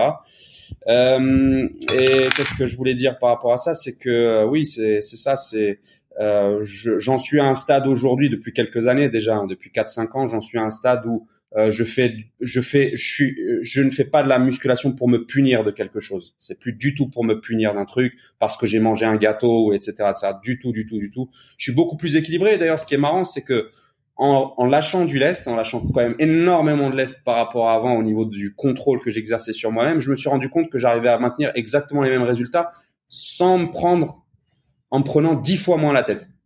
Euh, donc euh, finalement, euh, finalement, c'était c'est un apprentissage en fait, c'est un apprentissage constant que de réussir à trouver cette espèce d'équilibre psychologique. Mais oui, je dirais que ça fait cinq bonnes années que je, sur ce plan-là, ça va bien. Mais après, la personne que je suis aujourd'hui est aussi clairement le corollaire ou la résultante de cette phase que j'ai passée. Il y a clairement dans ma vie, je pense qu'il y a un avant après anorexie. J'étais pas la même personne avant. Je suis certainement plus la même personne après. Euh, aussi, il faut pas oublier que à chaque chose négative, il y a quelque chose de positif, un enseignement positif à en retirer. Et par rapport à l'anorexie, moi, ça a été toutes les connaissances en nutrition que j'ai acquises. Et puis aussi le fait de me lancer en musculation, de vouloir apprendre, euh, en apprendre un maximum, ce qui me permet aujourd'hui d'exercer le métier que j'exerce. Donc, euh, ça a été certes une période difficile pour moi et mon entourage proche, mais c'est aussi euh, grâce à ça que euh, aujourd'hui je peux euh, exercer ce métier, et partager ma passion, etc., etc. Donc, euh, euh, et tu parlais tout à l'heure de voyage initiatique et de, de, de, de- d'apprécier le processus, mais c'est exactement ça. Aujourd'hui, j'en suis à ce stade. C'est juste prendre du plaisir à faire ce que je fais. Tu vois, c'est apprécier et puis bon être dans cette espèce de partage aussi de mes connaissances etc c'est ça qui est cool. Se rendre compte que ce qu'on sait aussi ça peut être utile aux autres. Euh, voilà et qu'en plus ça peut devenir ton métier par dessus le marché que tu es rémunéré pour ça. Donc euh, euh, franchement je, je, je m'estime heureux d'avoir eu la chance de l'opportunité de vivre un moment difficile pareil. Comment on fait pour apprécier le processus pour ceux qui démarrent, qui sont encore dans cette phase de d'initiation, qui ont du mal, qui arrivent du, qui, qui arrivent pas à se motiver, enfin, qui ont des difficultés à se motiver, qui se forcent à aller à la salle, qui, qui ont envie de craquer souvent, et quand on leur dit, euh, à juste titre, hein, que qu'il faut arriver à, à apprécier le processus pour que ça ne devienne plus, ça devienne plus un obstacle, mais ça devienne presque une part de, de soi, un mode de vie. Hmm. Comment on en arrive là? Comment t'en es arrivé là? Euh, écoute, euh, je te dirais que c'est très difficile au début parce que ça paraît un peu trop métaphysique. Euh, ça paraît presque, enfin c'est de la philosophie pour les gens quand tu leur dis ça. Quand j'ai un jeune et que je commence On à dire, s'autorise tout ici. ouais, quand j'ai un jeune et que je lui dis, il faut que tu, même pas qu'un jeune, hein, même un plus âgé et que je l'ai en coaching, je lui dis, il faut que tu prennes, tu apprennes à prendre plaisir à faire ce que tu fais. Surtout si tu lui euh, dis ça durant les premiers mois, il va te regarder avec des yeux euh, de merlan frit. Il va se dire mais qu'est-ce qu'il me raconte celui-là? Je viens pour, je viens le solliciter pour ses connaissances techniques, pour avoir ses abdos, pour avoir ses biceps ou peu importe quoi. Et lui, il me déblatère son, son baratin philosophique à deux balles. Donc euh, je le vois hein, dans le regard de mes clients parfois qui sont éberlués quand je leur dis ça. Donc il faut encore une fois adapter le discours et chaque chose doit être dite au bon moment. Euh, donc, mais c'est très difficile au début de dire ça. Prends, prends du plaisir à faire ce que tu fais, etc. Parce que c'est vrai que surtout si la personne elle, elle n'est pas mue par ce, euh, encore une fois, par cette émotion puissante qui euh, dirige ses, ses, ses, son action et qui la, la pousse à s'entraîner, elle va se dire mais attends, comment tu veux que je prenne du plaisir à faire un truc qui me fait aussi mal? Ou qui me fait mal. Après, il faut attention, j'ai pas envie de diaboliser la musculation. C'est pas aussi dur que ce qu'on vous laisse croire, etc. C'est, c'est en plus encore une fois, il faut adapter euh, l'entraînement à son niveau et c'est pas, c'est, c'est pas, c'est pas aussi euh, euh, diaboliquement dur et, douloureux que, que ce qu'on peut laisser entendre. Mais, euh, mais, mais, mais avec le temps, avec le temps, avec la pratique, au bout d'un an, deux ans, je dirais même au bout de deux ans à peu près de pratique, euh, là vraiment ça ça, ça c'est devenu depuis quelque temps déjà une habitude. Et, euh, et le truc c'est qu'après bon il faut il faut euh, euh parce que c'est encore une fois, ce qui est un peu malhonnête intellectuellement de la part des gars dans le fitness, euh, j'évite de, d'avoir ce genre de discours. Justement, c'est après 12 ans ou 16 ans ou 17 ans de pratique de dire oui, mais fais-le pour. Euh, il faut que tu apprennes à aimer le processus. Mais c'est facile de dire ça maintenant que toi, tu as un physique de mutant, etc., et que tout le monde aspire mmh. à avoir ce physique.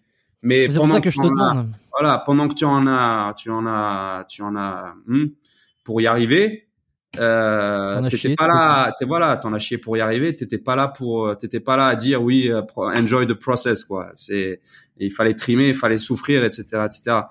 Euh, mais bon, le truc encore une fois dans la vie, c'est qu'il y a des trucs, il y a pas de, il y a pas de secret, il y a pas de remède euh, miracle, il y a pas de, il y a pas de recette, de recette pour y arriver. Il faut juste faire ce qu'il faut, c'est tout. Et pendant un certain temps, et au bout d'un certain, d'un certain moment, tu vas te rendre compte que cette chose que tu fais depuis un moment et que tu t'étais obligé à faire pendant un moment, eh ben, elle fait partie intégrante de toi. Et que et que finalement, ben, le fait d'aller, n'oubliez pas, moi, à tous ceux qui écoutent, en tout cas, ce que je leur dirais, c'est que n'oubliez pas que quand vous allez trois ou la quatre fois ou la cinq fois par semaine à la salle ou six fois, je sais pas combien de fois vous entraînez par semaine, l'heure ou la l'heure et demie que vous consacrez à la salle, à écouter de la musique, à vous retrouver seul avec vous-même ou avec des euh, collègues de salle, etc., ou des amis, etc c'est des moments, c'est des moments aussi que vous passez, c'est des moments qui peuvent être euh, très intéressants, très très amusants. On rigole, on se dépasse, on écoute de la musique, on se parle à soi-même, on résout des problèmes aussi de travail, des problèmes relationnels qu'on peut avoir dans sa tête. Donc tout ça, c'est du travail aussi qui est euh, connexe, mais qui peut être mis à bon qui peut être mis à bon escient, enfin qui peut être utilisé à bon escient pour avancer dans la vie, etc. Et pas seulement devenir quelqu'un de musclé, mais devenir une meilleure personne, devenir un meilleur euh, euh, plus un, un, professionnel dans son domaine plus compétent, etc. Parce que tu sais combien d'idées euh, extraordinaires viennent dans l'esprit des gens quand ils font du sport, moi compris.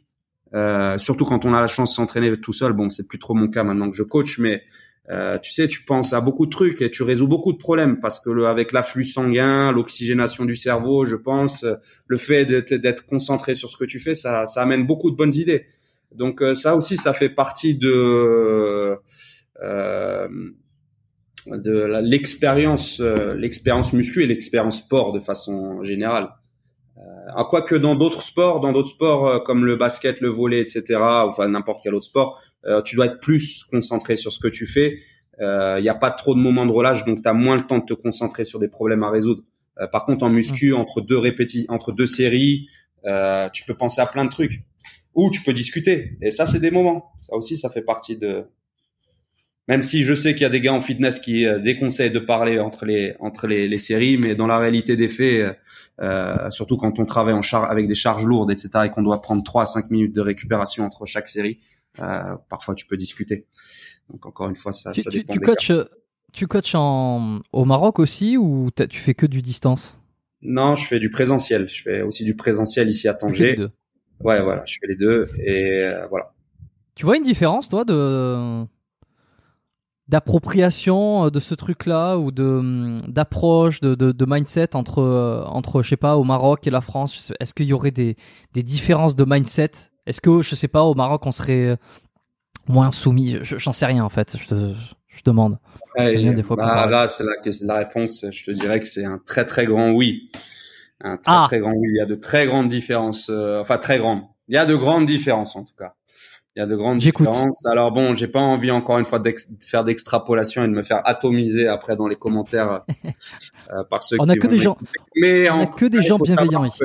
voilà, ça fait, ça fait, quand même depuis. Euh, 18 ans que je vis au Maroc, ça fait depuis 6 ans que j'opère dans, dans le secteur du coaching ici en présentiel notamment et que j'ai je coach à distance aussi des gens principalement installés en France, en Suisse et en Belgique. Donc ça me permet justement de comparer régulièrement les, états d'esprit. Bah après, le, le, il faut savoir que au Maroc, il y a déjà une caractéristique particulière et qui va, ça, ça, ça, ça me biaise justement c'est que j'ai des tarifs en tant que coach qui sont relativement élevés par rapport au niveau de vie local. Et donc, ça m'attire une certaine clientèle, une clientèle aisée. Donc, avec la mentalité qui va avec cette clientèle. Donc, euh, bien évidemment, les extrapola ce que je vais dire, c'est des extrapolations basées sur cette clientèle. C'est pas tout le Maroc qui est comme ça. Mais de manière générale, ce que j'ai constaté, c'est qu'au niveau discipline, euh, on est moins discipliné ici au Maroc que en France. Ah ça, encore une fois, c'est des extrapolations. Je pas, je, c'est des généralisations pour les, les, les, personnes qui veulent bien me comprendre. Ce sont des généralisations basées sur l'échantillon que je coach, mais il y a un peu moins de, discipline. Par exemple, je vais te prendre un cas très concret qui arrive très souvent. Euh, quand je demande, par exemple, à des clients euh, ici au Maroc comment ils mangent, euh, souvent, on me dit ah ça va, il y a pas de problème, je mange très bien, il y a pas de souci, c'est nickel, c'est très propre, je mange ça, je mange ça, je mange ça. Mais en général, on passe outre, on, on occulte tous les aspects alimentaires un peu un peu plus défaillants. Voilà. Et parfois, il y en a beaucoup. Mais je me rends compte que plus tard, plus, tardivement, parce que bien évidemment, quand on coach, on fait des pesées, on fait des mesures, et puis bon, quand tu vois que le client n'évolue pas, euh, tu te poses des questions. Tu te dis, attends, est-ce que j'ai tous les éléments d'information en main? Euh, C'est impossible. Euh, après, tu te dis, bon, la personne, est-ce qu'elle souffre d'un trouble métabolique, etc. Non, puisqu'on a fait des analyses sanguines, ta, ta, ta, ta, ta. Donc, c'est impossible qu'avec ce programme et cette euh, alimentation, la personne n'évolue pas. Mais c'est qu'en fait, la personne ne te dit pas toute l'histoire. Alors que, à contrario, euh, quand bon après c'est peut-être la clientèle que j'attire en France. Et étant donné que j'ai les mêmes tarifs en France, j'attire peut-être une clientèle un peu plus de la classe moyenne. Pas, j'attire pas. Et ça aussi, ça encore une fois, j'insiste sur euh, euh, ces différences socio-économiques dans les gens que je coach parce que je pense que ça, ça impacte clairement l'état d'esprit général de ces, ces, ces, personnes. Mais quand j'ai des clients en France qui qui déconnent, qui vont avoir mangé un carré de chocolat noir en plus euh, alors que c'était pas spécifié dans leur euh, recommandations alimentaires, ils vont m'en faire tout un pataquès, j'ai déconné, j'ai merdé, c'était catastrophique, etc. ça me fait beaucoup rire parce que je sais que ici il y a la, toute la partie de l'iceberg qu'on n'a pas immergé de l'iceberg dont on ne parle pas. On dit juste ce qui a été bien fait.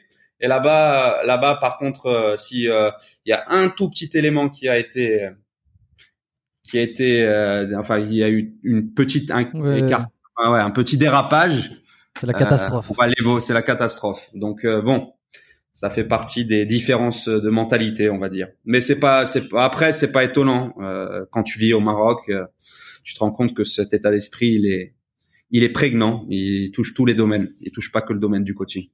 Mais est-ce que c'est un état d'esprit que tu qualifierais de positif, de, de, de bon, d'agréable, ou alors euh, de bah, tu vois, quand, j'en parle, je souris. Donc, c'est que je le considère comme euh, positif dans le sens où c'est folklorique. C'est assez, assez drôle. C'est assez drôle. Et ce qui est encore plus drôle, c'est justement de le juxtaposer aux différences culturelles avec la France, avec la Belgique, la, la ah, fortiori la Suisse. Euh, le, j'ai pas trop coché de personnes d'Amérique du Nord à distance, mais voilà, c'est ce qui est marrant, c'est de voir ces différences culturelles qui rejaillissent encore une fois dans le coaching, mais comme elles vont rejaillir dans la rue, quand tu te promènes, tu, de, tu veux traverser la rue ou que tu vas au restaurant ou peu importe. Et euh, après, après, bien évidemment, bon, tu te dis en tant qu'entraîneur, c'est vrai qu'au quotidien, euh, bon, tu as peut-être un peu moins ce sourire parce que tu te dis, euh, tu veux atteindre tel objectif, Euh, voilà la stratégie, la feuille de route pour les atteindre. Après, euh, c'est qu'une question d'exécution. Euh, tu l'exécutes pas, etc. Il faut être cohérent à un moment donné. Tu as, tu veux cet objectif, euh, tu et tu as la stratégie, la feuille de route à suivre. Si tu t'écartes la, la, feuille de route, tu assumes la responsabilité de t'en écarter.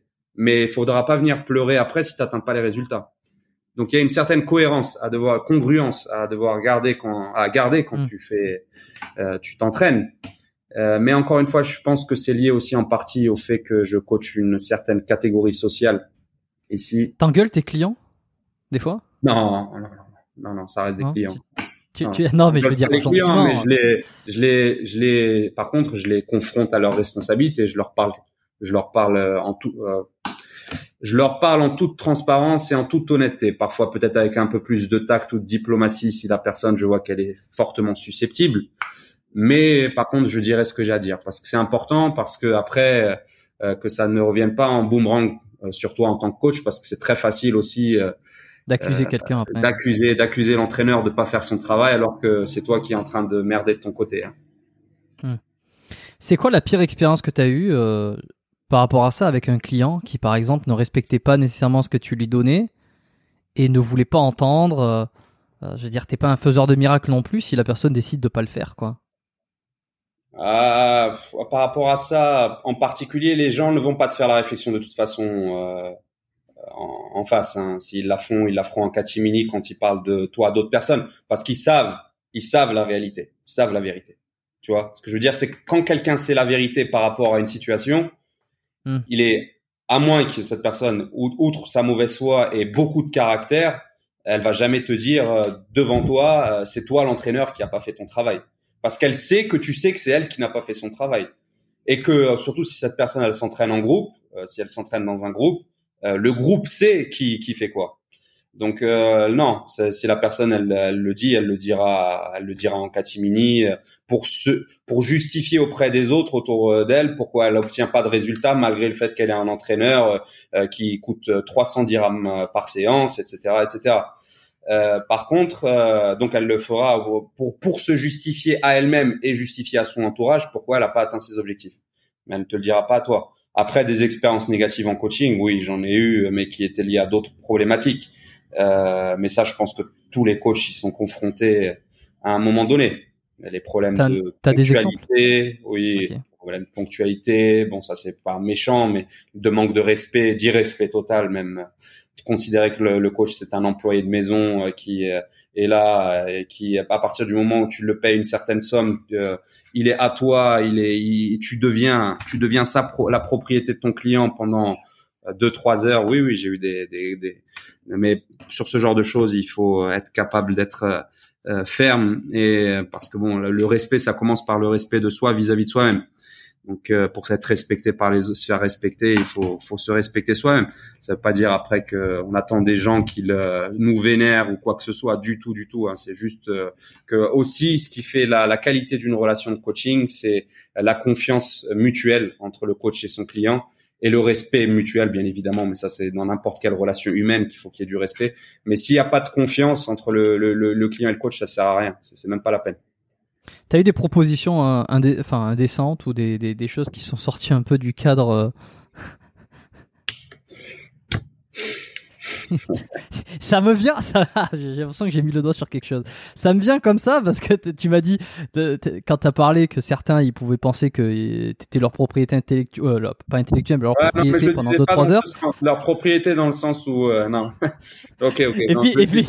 leur propriété plutôt dans le sens où euh, j'ai eu un cas de figure avec des clients euh, au début quand j'ai commencé le coaching qui euh, débarquaient, les séances vont durer environ 1h15, 1h30, qui débarquaient avec 45 minutes de retard. euh, comme euh, frais comme des gardons, etc., tout frétillant, etc. Bon, une fois, ça peut passer, deux fois, trois fois. Après, au bout, d'un certain temps, ça, moi, bien évidemment, ça mérite au possible. D'autant plus que les personnes, elles voulaient pas faire des séances d'une heure et demie, elles voulaient faire des séances de trois heures. Et j'espère qu'elles écoutent cette vidéo parce qu'elles m'avaient dit après cette échauffourée qu'on avait eu que je m'en sortirais jamais dans le coaching et que je me casserais la gueule parce que j'employais des mots trop sophistiqués pour mon petit métier de coach de merde. Donc j'espère qu'elles regardent et je leur fais une spéciale dédicace. mais voilà, donc euh, euh, oui, après, oui, c'est ça, c'est, euh, c'était, euh, ça va pas. Enfin bon, puis bon, euh, c'est, ça va pas. Nous, on te paye, tu dois être là, t'es là pour nous. Grosso merdo, grosso merdo, t'es, t'es, t'es le larbin, t'as, t'as, pas ton mot à dire. Fais-nous faire les, les séries et tu comptes les reps et tu te fermes ta gueule. Et je leur ai fait comprendre que ça marcherait pas du tout comme ça. Bref, il y a eu des cas de figure comme ça. Bon, maintenant, bah, heureusement, avec le temps, on attire un petit peu les personnes qui nous ressemblent. J'ai des clients très sérieux. J'ai eu beaucoup de clients très sérieux avec lesquels j'ai eu d'excellents rapports. Bon, certains sont arrêtés pour des raisons qui leur appartiennent. Mais la majorité des clients que j'ai aujourd'hui, ce sont vraiment des gens bien, des gens corrects, des gens congruents, qui, qui savent ce qu'ils veulent, etc. Et ça fait plaisir parce que euh, c'est comme on est on est un peu comme des enseignants. Hein. C'est euh, un enseignant quand il a un élève qui est motivé, qui veut apprendre, qui veut travailler. Euh, bah on est autrement plus motivé à aider la personne. Tu vois, il n'y a pas que l'aspect financier dans l'exercice le, le, de notre profession. Il y a aussi l'aspect investissement de la personne parce que et d'investissement du coach aussi. C'est-à-dire que si tu vois que la personne est investie, elle veut avancer, elle veut atteindre des résultats, tu as envie de l'aider à, les atteindre. Euh, mais si tu vois que la personne, elle se fout un peu de toi et elle se fout d'elle-même en même temps, pas, pas ricochet quoi. Euh, là, par contre, tu as moins envie de t'investir. Ou si elle t'a sollicité pour des raisons autres que le coaching. Ce qui fait que tu m'as, tu m'as pas complètement répondu sur les propositions indécentes. Et attends, tu m'as dit tout à l'heure que si jamais il y avait des choses que tu voulais pas parler, euh, tu, tu t'allais me le dire. Euh, non, mais donc euh, moi je, je pose des questions. Je pense qu'encore une fois, c'est c'est pas c'est pas ça n'est pas le ça n'est pas que que le propre de de mon activité en tant qu'entraîneur. J'en ai eu, il y en a plein certainement partout dans le monde qui doivent en avoir parce que encore une fois, c'est un métier qui est particulier en cela que déjà tu rencontres tes clientes, même tes clients parfois malheureusement. Mm. Euh, mais tu rencontres tes, enfin pas malheureusement, tu les rencontres, c'est une bonne chose, mais tu rencontres des clients aussi hommes qui sont qui ont des arrière-pensées, mais euh, tu les vois les personnes euh, deux à trois fois par semaine en général euh, deux trois fois par semaine pendant une heure trente. Euh, donc tu les vois 4h30 par semaine, voire un petit peu plus. Euh, donc des liens se créent, des liens se tissent, une confiance se s'installe. Euh, bien évidemment. Il y a aussi une, une, vulnérabilité de la part du client qui est. Ah oui, bien sûr. Voilà. Et puis, et puis bon, tu sais, pour essayer d'aider à la personne, je te parlais, tu sais, tout à l'heure de d'écueil psychologique, de blocage intellectuel, mentaux, euh, culturel, etc. Parfois, pour aider quelqu'un à atteindre un objectif, il faut que tu l'aides à lever ses barrières. Donc, tu entres dans son intimité, tu entres dans son un peu dans son esprit pour essayer de d'identifier ce qui la bloque, etc. ou ce qui le bloque. Et, euh, et, bon, bien évidemment, après, c'est des, des, liens secrets, etc. Et le, le truc, c'est que euh, euh, parfois, la personne peut, peut, peut commencer à te percevoir euh, comme un peu plus qu'un qu'un qu'un coach. Euh, mais je pense que, tu sais, c'est un peu la même chose qui se produit parfois quand on est au lycée, à l'école ou vis-à-vis d'un psychologue. comme tu l'as dit, moi, l'aspect psychologique dans le coaching, il est important parce que c'est une entreprise transformationnelle pas que physique, c'est aussi mental.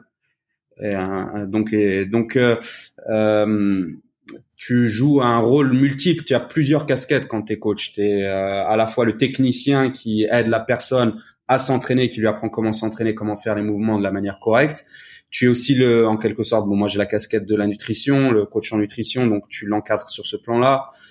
Euh, tu, euh, tu as l'aspect aussi psychologue, psychologue, etc. Donc, euh, puis surtout, bon, quand les les, les, les, les, coachings durent parfois depuis trois ans, quatre ans, cinq ans, clairement, il y a, y, a, y a des relations qui se tissent et bon.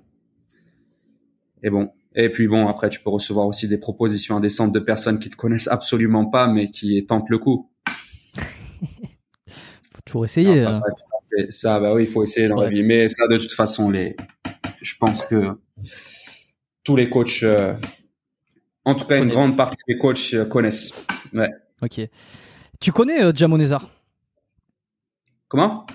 Jamo Nezar, Jamcore. Le, oui, le Jamcore, l'Algérien. Ouais. ouais, je le connais enfin vite fait. J'ai vu quelques fois des petites vidéos de lui, mais voilà, bon, bah, lui c'est l'Algérie, c'est pas le Maroc, mais euh, et puis toi t'es né en France, donc évidemment que vous avez pas du tout le même parcours, mais tu vois, lui il a démarré en Algérie et ensuite il a voulu faire sa carrière de, bodybuilder, il est parti euh, en Angleterre et ensuite aux États-Unis. Euh, mais c'est parce qu'il avait un objectif de compète aussi, de vouloir faire une carrière en tant qu'athlète dans ce milieu-là. Mmh. Toi, ça n'a pas été ton cas. tu t'as jamais voulu devenir non. compétiteur. Toi, c'était juste le coach, coacher les gens, en fait. Ouais, ouais, bah non, la seule chose que j'ai voulu devenir, c'est basketteur professionnel. Mais, euh, euh mais non, devenir. Euh, j'ai toujours considéré, et je continue de considérer la musculation comme un sport de complément. Euh, pourquoi je, je, dis que la musculation, c'est un sport de complément à une autre pratique sportive? Euh, bon, bien évidemment, pas comme euh, comme si comme le dit Nassim Saïli, l'objectif c'est d'hypertrophier, c'est clairement le le sport à, à faire, c'est clairement. Euh, c'est mm. un excellent sport de complément pour plein d'activités physiques. Mais pourquoi je le considère pas comme un, un sport à part entière? Parce qu'il lui manque certaines des composantes qu'on va retrouver dans d'autres disciplines, euh, notamment la composante parfois tactique, stratégique. Euh, bon, on va pas dire la composante technique parce qu'il y en a qui vont sauter, euh, qui vont sauter en disant que bien évidemment qu'il y a la technique en musculation, euh, surtout sur les lifts euh, polyarticulaires. mais bref, la composante aussi, la composante enfin en termes d'objectifs, euh, en, en, termes de, de compétition, euh, parce que bon si il y a des compétitions, des shows, euh, des shows. oui, mais c'est basé sur le physique, l'esthétique. Le physique, voilà, c'est basé sur l'esthétique, donc c'est basé sur des critères assez subjectifs. surtout quand on voit les, on voit qui gagne parfois. Hein. On se demande pourquoi pourquoi tel athlète a gagné alors qu'il y avait un physique qui était peut-être plus symétrique, plus esthétique, etc. Donc euh, voilà, la finalité de la, la compétition, c'est qu'on va être jugé sur des critères quand même très subjectifs, alors que bon, dans la plupart des disciplines sportives, c'est le score final qui détermine, euh, enfin le score final, euh, le, le, nombre de paniers, le nombre de points que tu marques, euh, la, la, vitesse à laquelle tu cours, qui vont déterminer ton, ton résultat final. Donc c'est pour ça que j'ai du mal à le considérer comme un, un sport à part entière. En revanche, je trouve que c'est une excellente activité pour euh, transformer sa composition corporelle. C'est certainement la meilleure activité pour la transformer. Pas tous les entraînements en résistance, hein, c'est pas que la musculation. Euh, musculation, crossfit, euh, powerlifting, haltérophilie, etc., gymnastique et calisthénie. c'est d'excellentes, d'excellents, d'excellents sports et aussi pour euh, augmenter tes performances dans la discipline sportive que tu pratiques. Donc non, pour moi, il a jamais été question de faire ça pour des euh, raisons, euh, des raisons purement esthétiques. Hum. Euh, même si bon, je te cache pas que j'essaie d'avoir plus de pecs, j'essaie d'avoir plus de biceps, j'essaie d'avoir plus d'abdos, mais je veux garder quand même cette composante athlétique. Et d'ailleurs, si tu connais la chaîne de Jeff Cavalier, Athlinex, la chaîne américaine, c'est une très grosse chaîne anglaise. De nom, 12 millions, ouais, 12 millions de, d'abonnés, euh, c'est plus le modèle vers lequel je tendrais, tu vois, c'est-à-dire faire des gens des athlètes, pas juste des gars avec des très gros pecs, des très gros biceps, etc. Hmm. Il avait été euh, reproché euh, ces derniers temps là, de faire un peu de, d'avoir utilisé des faux poids et, il y a tout un doute qui a été émis aussi. Sur après, si, je peux juste, si je peux juste me permettre de, de, rebondir juste sur ce point-là par rapport aux faux poids, la polémique des faux poids. Hmm. franchement, euh, les, les, en fait, il faut que les gens connaissent les coulisses de, de du tournage d'une vidéo. Moi, par exemple, les, chaque vidéo que je, je, tourne, surtout les, enfin pas les vidéos des séances d'entraînement, mais les vidéos euh, tutoriels, c'est minimum 3 à 4 semaines de travail. Et euh, il y a minimum pour chaque, euh, surtout les dernières vidéos que je fais là sur les 5 meilleurs exercices par groupe musculaire, euh, il y a minimum 3 à 4 jours de tournage. Et quand tu tournes, tu dois prendre, euh, te filmer sous plusieurs plans pour bien montrer le mouvement. Euh, si tu dois filmer 5 exercices et que tu es obligé de prendre 10 plans par exercice, tu peux pas à chaque fois utiliser des poids. Enfin, nous, on a, en l'occurrence, à la salle où je suis, là, il n'y a pas de faux poids, donc je suis obligé d'utiliser des vrais poids. Mais parfois, je suis obligé d'utiliser des charges beaucoup moins importantes que ce que je suis capable de soulever parce que euh, je peux pas refaire 20, 15 à 20, enfin, je peux pas refaire 10 séries de 10 répétitions de cet exercice en sachant qu'avant, j'ai déjà fait 10 séries euh, d'un autre exercice qui m'a taxé. Donc si euh, lui il utilise des faux poids, c'est justement pour euh, pour faciliter le travail de tournage. Après, ce qui était malhonnête peut-être de sa part, c'était de dire dans certaines de ses vidéos euh, que il faisait 300, je sais plus, 400 et quelques pounds au deadlift alors qu'il y avait apparemment des faux poids. Mais enfin, franchement, si toute une carrière de contribution, ça fait 11 ans qu'il contribue ou 12 ans, mmh. se résume juste à cet épiphénomène, c'est vraiment que les gens font preuve d'une grande ingratitude parce que son travail à Jeff Cavalier, comme à tous ceux qui font des vidéos sur YouTube, ne se résume pas juste à la fois où ils vont avoir des connards.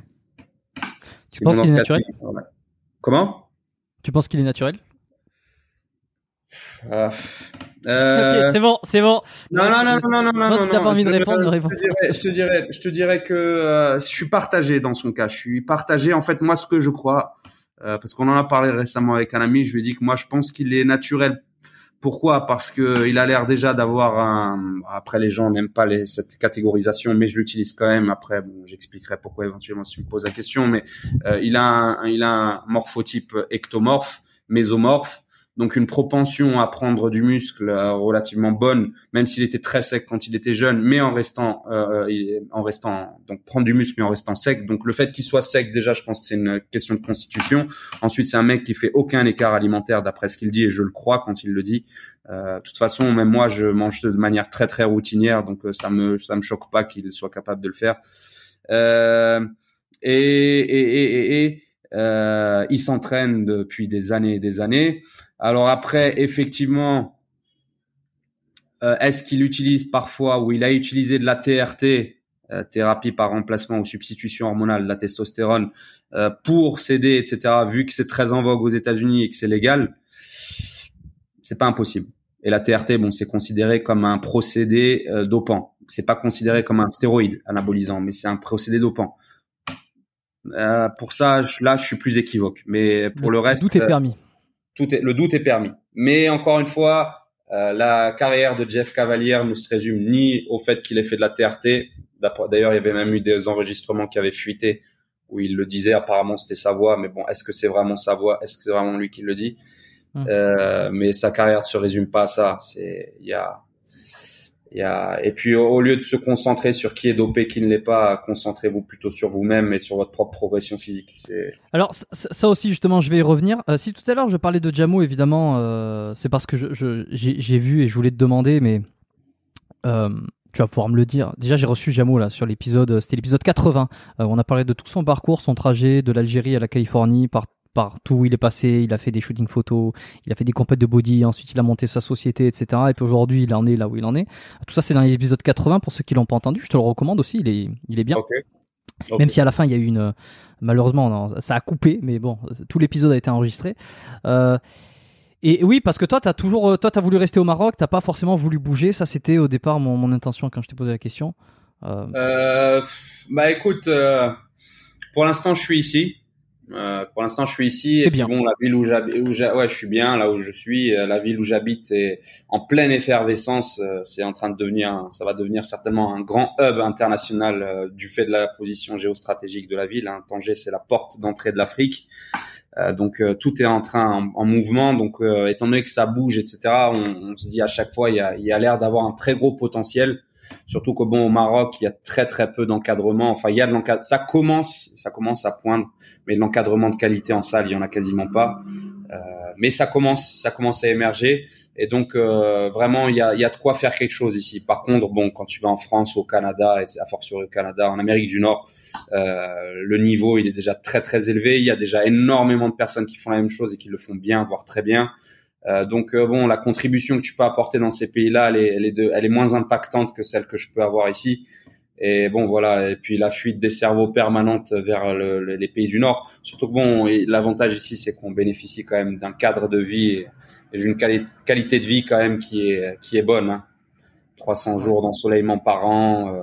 Puis bon, c'est, j'ai vécu quand même ici depuis que j'ai 9 ans, donc je me suis habitué un peu à ce, ce mode de vie assez folklorique, mais euh, assez avec pas mal de d'imprévus qui, qui font que qui donnent le sel de la vie, quoi. Donc euh, c'est c'est ça. Mais après, si un jour peut-être je dois me déplacer, euh, je suis fer je, suis fermé à aucune option. Ça c'est c'est clair. Tu, tu m'as dit, là je rebondis sur le, le, le fait de doper, euh, au lieu d'essayer de chercher qui c'est qui est dopé, peut-être se concentrer sur soi-même, euh, ça je suis absolument pas contre. Euh, d'ailleurs moi je suis contre rien, hein. j'essaie de toujours me dédouaner de choses. Évidemment j'ai mes propres convictions que j'essaie de faire passer de temps en temps, mais je suis rarement contre des idées parce que c'est toujours une question d'angle et de perception de toute manière. Hmm. on l'a beaucoup vu ces derniers temps, notamment via un petit peu, c'est ce qui a fait le plus parler, la chaîne de Marvel Fitness, qui ça parlait beaucoup de, de qui c'est qui est dopé, qui c'est qui Il y en a d'autres qui ont fait ça, peut-être avec un peu moins de, bienveillance.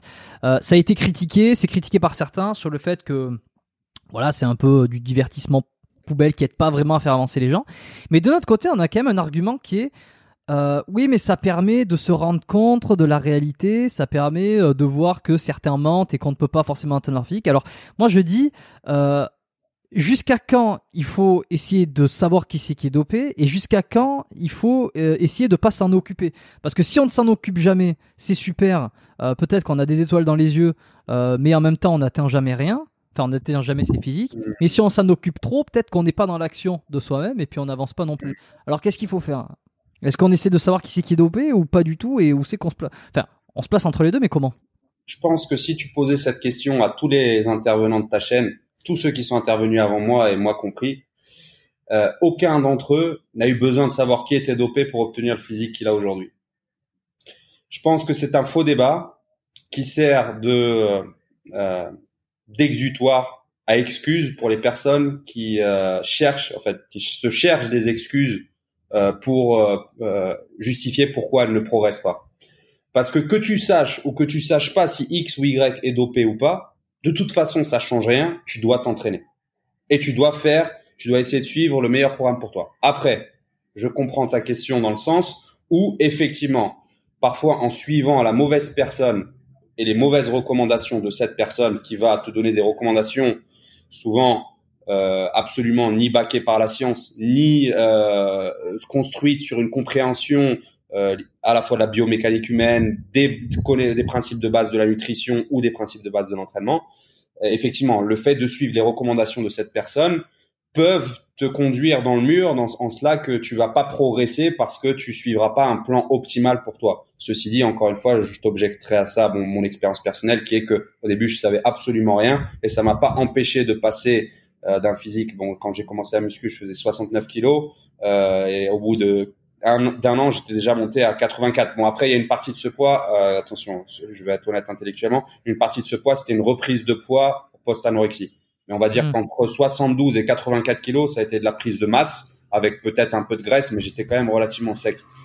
Euh, et je suis persuadé que si tu poses la question à Rob, qui lui, euh, de, de, son propre aveu, se dope, mais euh, à Rob, euh, Rob Transformer, euh, tu la poses à n'importe qui. Euh, épisode 62.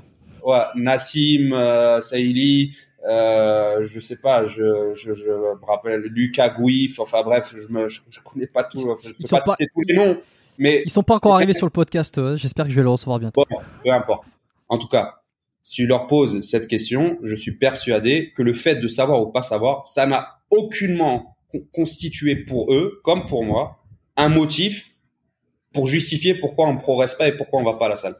Qu'il soit ou qu'il soit pas dopé, ça change rien. Et ça, de mon point de vue, ça n'est qu'un faux débat, euh, qu'un faux problème qui est créé par, euh, encore une fois, euh, euh, les gens qui disent qu'ils euh, ils doivent savoir qui est dopé ou pas, en fait, ils essaient d'anoblir, ils essaient d'anoblir leur intention. Mais leur intention, tout simplement, c'est cette tendance très humaine à la curiosité malsaine qui est de savoir qui fait quoi et pourquoi il l'a fait, etc. Et de canarder, de tirer, de, tirer, de pointer du doigt. Mais c'est comme ce que je disais souvent à, à certaines personnes de mon entourage. Un verre est tombé. Qui a fait tomber le verre? Mais on s'en fout de qui a fait tomber le verre. Le verre est cassé. Qui a fait tomber le verre Ok, ok, tu vas savoir. Mais qu'est-ce que ça change dans l'absolu de savoir qui a fait tomber le verre? Maintenant, il faut le ramasser. Il faut ramasser les débris. Pour le punir. Pour le punir. Ah, voilà, c'est ça. Mais les gens veulent punir en fait. C'est ça. C'est c'est ce côté punitif qui me dérange. Mais il faut pas s'arrêter à ça. Le mec, il y a plein de mecs. Euh, il y a plein de mecs, je suis sûr. Bon, certes, ça les intéresserait de savoir qui est dopé, qui est pas dopé. Mais pendant ce temps-là, ils continuent à s'entraîner. Ils en ont rien à foutre. Ils continuent leur travail. Moi, tu sais, pendant des années, j'ai cru que Michael Earn, il était naturel. J'ai quand même. Pas naturel, Michael. j'ai été quand même assez naïf pour croire que ce mec, ce mutant, il était naturel. Et pendant longtemps, hein, je l'ai défendu, etc., en disant que moi, j'obtiendrai un jour un physique comme le sien. Mais tu sais, même le fait de, de, de croire naïvement que quelqu'un est, est, dopé, ça te pousse. Certes, tu fais des erreurs parce que tu le suis parfois religieusement, mais ça te pousse aussi à aller beaucoup plus loin que ce, euh, ce vers quoi tu serais allé si, tu t'étais parfois contenté d'un modèle réaliste euh, qui peut-être est inférieur à ce que toi tu peux atteindre parce que la génétique t'as peut-être doté d'une euh, de, de prédispositions qui te permettent d'aller à un niveau plus haut que la personne dont tu t'es contenté. Donc encore une fois, euh, euh, ce pointage de doigts, euh, ça fait les, les, choux gras de certaines chaînes de fitness euh, qui qui justement font de l'infotainment euh, du divertissement, etc. Et parce que justement, elles nourrissent cette curiosité humaine très malsaine qui consiste à savoir qui a fait quoi pour pointer du doigt et dire ah toi t'as vu t'es comme ça, etc., etc. Mais tous les mecs qui obtiennent des beaux physiques, etc. Même s'ils se sont posé la question à un moment donné, ils se sont pas arrêtés à la réponse ou à la non-réponse pour savoir s'il fallait avancer ou pas. Ils allaient à la salle quand même. Et à quel moment tu t'en es rendu compte que Mike Horn il, il était pas naturel? C'est quand la prise de, euh, conscience Comment je m'en suis rendu compte qu'il n'était pas naturel? Bah déjà le fait que j'atteigne un plateau euh, aux alentours de 30, 31 ans en termes de force, surtout en termes de force, parce que bon, en termes de développement musculaire, je savais que j'atteindrais jamais son niveau. Je me disais bon, on n'a pas les mêmes prédispositions génétiques, etc.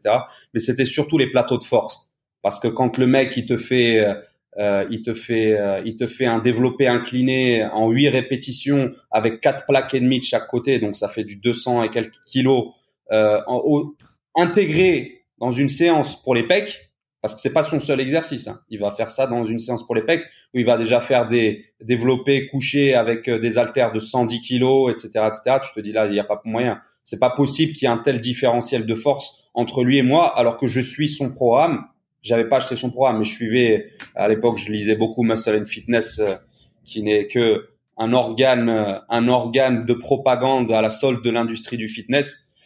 Euh, mais à l'époque, voilà, j'avais lu tous les trucs sur Mike O'Hearn, etc., pour faire comme lui, etc. Et je me disais, c'est juste pas possible parce que je pense que moi-même, génétiquement, j'étais quand même relativement bien nanti.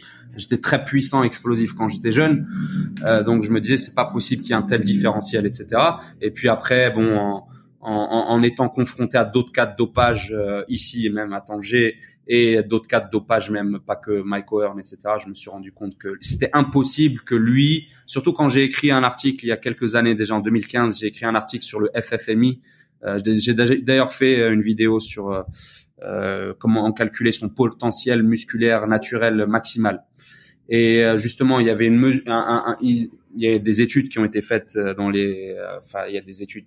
Il y a un, un, un, un indice qui est un agrégat de plusieurs euh, paramètres qui a été défini aux alentours des années, euh, en, tout cas en prenant pour référence les bodybuilders des années 50. Et cet indice, il est d'environ 25. Et quand tu es au-delà de cet indice, euh, ça veut dire qu'il y a très fort, il y a 99% de chances que tu sois dopé. Et Mike O'Hearn, il était à 31. Donc, euh, il y avait plus de place au, au, surtout que Michael Hearn, il était à 31 sans être dopé en étant naturel, soi-disant, alors que Schwarzenegger, qui a déclaré cette dopé et qui avait une génétique exceptionnelle, était lui-même seulement à 29,5 sur ça, en utilisant cet agrégat. Donc comment, euh, comment un gars est capable aujourd'hui de dire que sans dopage, il a réussi un meilleur, à obtenir un meilleur résultat que Arnold Schwarzenegger? C'est là que je me suis dit, c'est impossible. Peut-être un demi-dieu. C'est tant jamais. Hein. Peut-être qu'il a été euh, touché par euh, la grâce des. C'est ça, oui, la grâce, la grâce de la picouse. Hmm. la grâce de la picouse et de l'hypocrisie, euh, l'hypocrisie du monde du fitness. Et effectivement, dans ce sens, c'est vrai qu'après, ça nourrit chez les jeunes des attentes irréalistes, etc., qui les, les, les, les qui génèrent des frustrations à la fin énormes. Mais encore une fois, le principal, c'est de réponse ou pas réponse à une question principale, c'est de continuer à s'entraîner, d'essayer de suivre les bonnes chaînes d'information. Je, ne vais pas faire référence qu'à moi, mais si tu prends rien, tu prends rien que la base, tu prends rien que les ouvrages de Delavier, qui sont, je pense, une référence. De toute façon, c'est une référence mondiale. Hein. Mais tu prends les ouvrages de Delavier, même le guide des compléments alimentaires pour sportifs qu'il a fait avec Gundil. Déjà, même si c'est bon, c'est un livre qui commence à dater maintenant, puisque je crois qu'il date de 2007 ou 2009. Mais si tu prends ça, je te dirais euh, les guides des mouvements de musculation de Delavier, les nouveaux avec les nouvelles versions qu'il a faites par la suite. Tu prends ça, tu prends le guide des suppléments pour sportifs et tu lis le site des, si tu sais comprendre l'anglais, tu lis sur un site référence comme Precision Nutrition pour tout ce qui a trait à la nutrition. Euh, ou tu écoutes des chaînes comme euh, celle de Nassine, bon je dirais la mienne, tu regardes les trucs que Rudy Koya il a écrit, bon moi je parle de vieilles références, mais tu, si tu te concentres sur ces sources-là, tu as 90% ou même je dirais 95% des éléments en main pour te permettre d'obtenir le meilleur physique de la Terre avec les, euh, l'approche la, plus optimale pour toi. Donc euh, voilà, c'est pas, faut pas, faut pas chercher entre midi et 14 heures. Hein. Bon, j'en profite pour faire un tout petit peu d'auto-promo parce que j'ai reçu pas mal de monde là que tu as cité. Euh, Frédéric Delavie, épisode 66. Ouais. Michael Gundy, l'épisode 73. Un super épisode. Euh, Rudy Koya, épisode 58, que j'ai reçu pour une deuxième Ah, bah, fois. Parce que... reçu alors quasiment. Oui, oui, oui. Et en plus, Rudy Koya, il était venu pour la deuxième fois parce que je l'avais eu Ah, bah, euh, aussi dans les premiers épisodes, euh, l'épisode 7. Donc voilà, 7 Mhm. et 58 pour Rudy Koya, pour ceux qui l'ont pas écouté. Très intéressant. Euh, Nassim, je l'attends de pied ferme. Enfin, de pied ferme. Non, pas de pied ferme, mais je l'attends à bras ouverts. Voilà, plutôt, on va dire ça comme ça. Lucas Gouif aussi. C'est vrai que j'aimerais beaucoup les avoir sur le podcast. Ah, mais voilà, il y a, y, a, y, a, y a des. ça fait longtemps qu'ils sont là. hein. Il y en a, il y en a, il y en a quand même. Il y en avait pas beaucoup à l'époque où j'ai commencé, surtout que YouTube n'en était qu'à ses balbutiements, comme je t'ai dit. Et même donc c'était la même chose pour Nassim, euh, Lu- Lucas. Bon, ils sont peut-être un petit peu plus jeunes que moi, mais eux non plus, il y en avait quasiment pas. Donc et Road, où ils sont, ils en sont aujourd'hui. Euh, il y avait quand même des pontes déjà dans l'industrie, comme Frédéric Delavier, Michael de Gundil, qui ont, on va dire, préparé le terrain pour euh, pour nous autres. Et nous, moi, moi maintenant, ce que je fais beaucoup, c'est euh, dans- surtout notamment dans mes vidéos de muscu, c'est euh, euh, je, je, je ne fais que reprendre les, les, les, les, les travaux de Delavier. Hein. Et c'est ça, Mm. parce que le, le but, c'est de diffuser un maximum ce- ces, ces informations qui sont euh, des informations qualitatives, sourcées et actionnables immédiatement. Tu vois C'est ça, mais c'est ça, c'est ce que tu. C'est ce que tu proposes sur ta chaîne. De toute façon, c'est il y a Bah pas voilà, de, y a pas de place au vlog, il y a pas de place au. Voilà. C'est ça, Ouais, c'est l'objectif principal. Alors après dire non, mais j'y arrive pas parce que je sais pas si Ada il est dopé ou si celui-là il est dopé. Non, man. Euh, euh, ok, on peut-être quand tu auras jamais la réponse à ta question, peut-être que tu l'obtiendras un jour.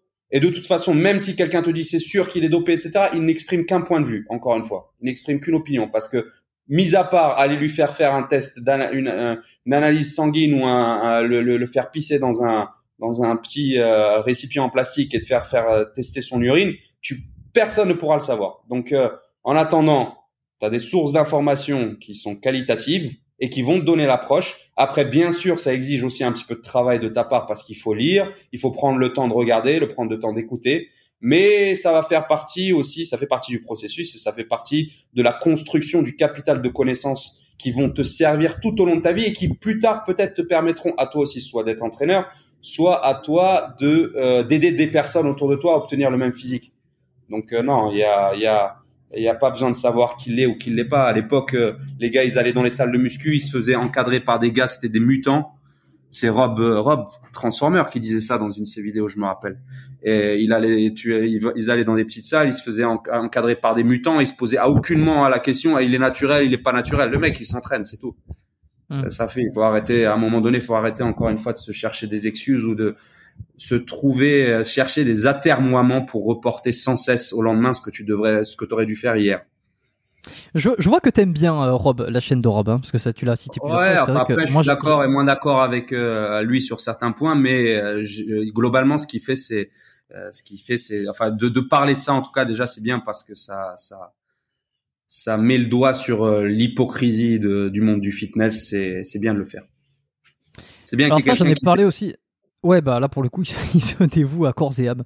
Euh, mais c'est vrai qu'il en parle de, de- en long et en large et en travers. Ce qui, est- ce qui est pas plus mal, c'est extrêmement divertissant aussi. J'avoue que moi je le regarde plus, euh, je le regarde parce que ça, me- ça me divertit de temps en temps. J'en ai discuté avec, euh, c'était Nash Bifit forcément parce qu'il est passé euh, sur Oui, sa oui, chaîne. Euh, j'ai- J'ai enregistré un épisode avec lui là qui, qui sera sorti, euh, qui est pas encore sorti. Nash Bifit, euh, hyper intéressant parce qu'on parle de tout ça aussi.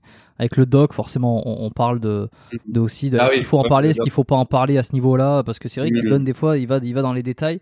C'était le doc d'ailleurs qui disait, euh, euh, pas sûr que des fois de donner les dosages ça soit forcément utile pour. Oui, oui, non, mais bon. je comprends. Mais ça, c'est l'aspect sur lequel je suis moins d'accord parce que là, on n'est plus dans, on n'est plus dans la pédagogie, on est dans la, la, l'incitation. Est-ce que tout le monde peut, peut y arriver, selon toi? On, on enlève le, dopage, on enlève tout ça. hein. Si euh, euh, se transformer, améliorer son, physique, euh, persister, parce qu'il y en a, tu vois, ils font des petits voyages de un ou deux ans et puis ils arrêtent, et puis finalement c'est pas fait pour eux. Euh, tu penses qu'on peut tous y arriver? Théoriquement, oui. Alors, d'un point de vue réaliste, je dirais que, que non. Théoriquement, n'importe qui peut le faire. Théoriquement. Mais malheureusement, bon, entre la théorie et la pratique, il y a un monde. Et euh, malheureusement, c'est ça, c'est que euh, encore une fois, pour obtenir des résultats en musculation, etc., c'est un long processus qui ne se chiffre ni en semaines ni en mois, mais en années. Ça, c'est dur à entendre. Hein. Ben oui, c'est dur à entendre. C'est la triste réalité. comme le disait Tony Robbins, encore une fois, bon, je recite, mais c'est pas nécessairement mon coach en développement personnel préféré, mais je suis d'accord avec cette phrase. C'est que les gens surestiment. après ton préféré. Voilà, les gens surestiment ce qu'ils sont capables de faire en un an, mais ils sous-estiment ce qu'ils sont capables de faire en dix ans. Vous arriverez à vous construire un physique hors du commun si vous vous entraînez dès aujourd'hui pendant 10 ans, à raison de 4, 3 à 3 fois, 4 fois ou 5 fois par semaine selon vos, vos, vos disponibilités, votre capacité euh, euh, à la euh, capacité à bien récupérer, etc. Euh, en revanche, en un an, vous obtiendrez de bons résultats, mais vous n'approcherez aucunement du physique que vous vouliez avoir, sauf si vous utilisez des adjuvants et de la vitamine S, notamment. voilà, mais c'est ça, c'est la triste réalité. Et si, même si c'est dur à entendre, voilà, c'est que les, les gens, c'est pour ça qu'à partir de la deuxième, troisième année, il est vraiment important à un moment donné de faire le shift et d'être capable toujours en recherchant ses résultats, c'est atteindre ses objectifs, de prendre du plaisir à faire ça. Et je pense encore une fois qu'il y a une question de personnalité, encore une fois. Euh, tu sais, il y a, bon, sans, ça va paraître binaire, mais il y a plus, on, je dirais qu'il y y a deux types de, de, de, de personnalités. Tu as les, les personnalités qu'on va euh, qu'on va plutôt considérer comme apolliniennes, c'est-à-dire des personnes, tu sais, qui sont beaucoup dans la maîtrise d'elles-mêmes, l'autodiscipline, le, le celle, euh, comment dire, le, euh, la, la, routine, etc. Que la routine ne va pas du tout déranger. Ça, c'est mon cas, c'est mon cas de figure, et je pense que c'est le cas de figure de la majorité des des bodybuilders et des gars qui font du fitness, même s'il y a des, des gars en fitness qui sont un peu différents par rapport à ça. Et puis sinon, tu mm. vas avoir plus des personnalités de type ordalique, dionysaque, dionysiaques qui sont plus dans euh, la jouissance, euh, le euh, comment on appelle ça, le, la jouissance, le côté profiter, laisser aller, la vie, voilà, il y a un terme pour ça. Bref, j'ai oublié le, le, le, mot. Enfin bref, qui sont plus dans la jouissance, euh, qui aiment bien manger, qui aiment varier leur, qui aiment varier les plaisirs, euh, qui, euh, pour encore une fois reciter Tony Robbins, qui pour prendre sa, sa, sa, taxinomie, il y a des gens qui ont un grand besoin de diversité. Bah, ces personnes-là, elles vont avoir beaucoup de mal à tenir en musculation parce que la musculation, ça exige quand même de construire une routine, une routine alimentaire, une routine d'entraînement, de la suivre. Après, ça veut pas dire qu'en parallèle, tu peux pas faire plein de choses diverses. Il y a beaucoup d'influenceurs en fitness euh, et en muscu qui euh, euh, n'arrêtent pas de voyager, etc. En général, c'est des gars souvent qui sont aidés chimiquement, euh, justement parce que pour être capable de suivre ce rythme de voyage ou qui se sont entraînés pendant non. non. non qui se sont entraînés pendant 12, 15 ans, etc. Et puis bon, maintenant qui bénéficient, qui jouissent de, de, de, de leur du physique euh, qu'elles ont obtenu avec ou sans aide. Mais c'est ça. Donc, euh, euh, cette, les personnes qui sont plus dans cette personnalité à la recherche de diversité, d'expériences nouvelles, de euh, variété dans leur vie. Enfin bref, ces personnes, elles vont avoir beaucoup de mal avec la musculation parce que je te dis, comme je te l'ai dit, il faut euh, quand même une certaine routine. Euh, et c'est des personnes donc qui auront plus de mal à y arriver. Donc, c'est intéressant. Voilà, en tout cas, c'est ce que je, ce que j'ai plutôt euh, observé euh, T'es maniaque. sur le terrain. Maniaque? Ouais. Pourquoi? Parce que je bouge, je non, non, beaucoup non, sur ma tête. non, non, non, non, rien à, rien à voir avec ça. Du mal à rester longtemps assis, en fait. Non, non, mais non, pour, pour prolonger cette idée du, euh, de la routine, de la discipline, de respecter les horaires, de faire les, d'être dans ce cadre très précis. Non, non, non. Euh, souvent, ça rend, parce que moi, je sais que j'ai une part de, tu vois, je me reconnais dans, dans donc ce, cette caractère, cette personnalité-là, et j'ai une part maniaque, mais pas maniaque dans, dans le sens où je deviens fou et, et je deviens détox, mais j'aime bien quand les choses sont rangées, j'aime bien quand la vaisselle est faite juste après avoir mangé, ce genre de choses. Alors c'est une hmm. discipline que je me suis euh, auto créée aussi, mais euh, mais maintenant, j'aime quand les choses sont propres et en fait ça me fait chier. Je pourrais très bien partir sans avoir fait la vaisselle parce qu'à un moment donné, j'ai un empêchement. Il n'y a pas de problème, je vais bien le vivre. Mais si j'ai le temps, je vais le faire. Et donc c'est pour ça que je te mhm. demande si toi, tu te considères un petit peu comme maniaque aussi. Si ça va avec. Euh, non, non. Après, bon, il faudrait, il faudrait euh, demander ça à mon ex-conjointe parce que ce serait peut-être elle qui serait le mieux à même de répondre. Après, c'est, on a toujours une opinion assez favorable de soi. Mais non, je considère, je me considère vraiment pas comme maniaque. Euh, je suis pas à cheval sur la ponctualité. Encore une fois, faut pas oublier que je vis dans un pays euh, où la discipline n'est pas le maître mot. Euh, donc on s'habitue aussi culturellement, on s'habitue et puis peut-être parce que ça m'arrange aussi hein, de m'y habituer. Mais euh, non, je suis pas, je suis pas très à cheval sur, je suis pas très maniaque, je suis pas très à cheval. Après, c'est vrai que j'aime bien que les choses soient bien rangées globalement, mais bon, sans en faire un truc, une lubie ou quelque chose de vraiment sur lequel je, je, je deviens hystérique si c'est pas fait comme je l'entends. La seule chose sur laquelle je pourrais être éventuellement maniaque, c'est le fait d'avoir les couverts bien alignés quand on mange à table. J'aime bien réaligner les, les couverts quand on met la table, mais mais ça c'est un truc, c'est une habitude, je sais pas que j'ai prise quand j'étais petit, je crois. Euh, voilà, mais non, pour le reste, euh, je ne me considère pas comme maniaque. Euh, je, enfin, je, je, je, ne crois pas. Non. Je crois pas, je crois pas. Et, et encore une fois, je pense qu'il faut être capable de euh, trouver le juste milieu, justement, entre euh, entre l'ordre et le désordre. Mais ni trop de désordre, ni trop d'ordre, parce que c'est pathologique dans les deux cas de figure. Hein. Ouais, les extrêmes le sont. T'as eu des blessures, toi, euh, dans ton, oui. dans ton parcours? Oui, oui. Bah, déjà là, j'ai eu une blessure au ligament croisé antérieur en 2006 euh, en jouant au basket, euh, mais c'était la conséquence d'un entraînement absolument, une charge d'entraînement colossale, euh, à la fois en basket et en musculation. Donc euh, je prenais pas le temps de récupérer, donc c'est fait sur un, arrêt, un, un, arrêt brusque en jouant en basket.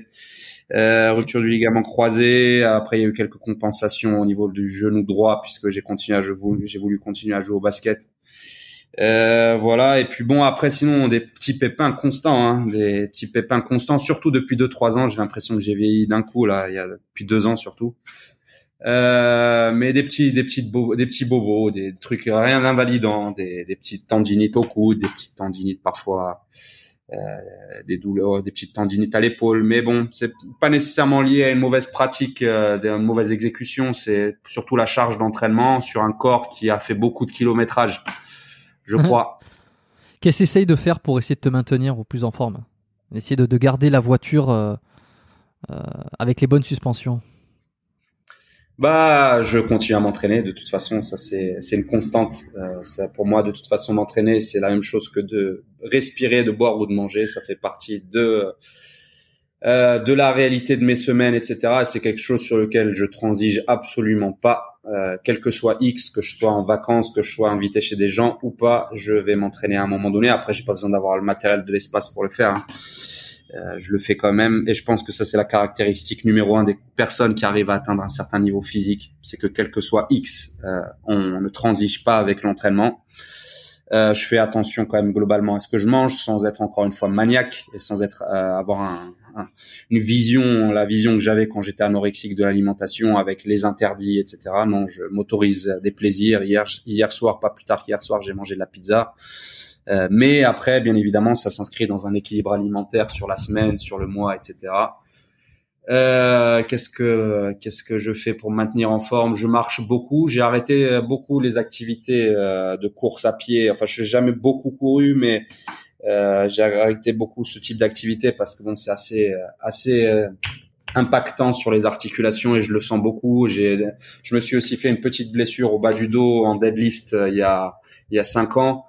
Euh, j'ai toujours une gêne permanente dans le bas du dos euh, quand je fais trop de mouvements, impact de saut, etc. Euh, et là, il y a quelques temps, j'avais repris le basket, mais je me suis, je me suis blessé au niveau du psoas, donc j'attends la rentrée, je pense, pour reprendre. Voilà, donc toujours plein de petites activités à droite, à gauche. Est-ce que tu consultes régulièrement Personnellement, non, je consulte peu, et c'est ça le grand. Je pense que c'est le grand maillon faible de ma récupération, c'est de euh, n'être suivi ni par un ostéopathe. Euh, bon, il y en a un ici, il y en a un, Tanger, qui est pas mal. Après, les autres, je les connais moins. Euh, kiné, euh, surtout chiropracteur. J'ai fait une séance là quand j'étais en France récemment chez un chiro. J'ai trouvé que c'était vraiment pas mal comme euh, discipline. Mais non, il n'y a pas de suivi. ouais, à Paris, ouais. Et c'était, c'était vraiment, c'était vraiment, ça, c'est vraiment le grand maillon faible de ma récupération parce que euh, récupérer, ça consiste pas juste à manger des protéines et à dormir. Hein. C'est aussi euh, toute la, tout le soin que tu apportes à ton corps autour. Et c'est d'où les tendinites, etc. Parce que bon, j'ai quand même, je passe beaucoup de temps à faire de la post-production sur l'ordinateur, etc.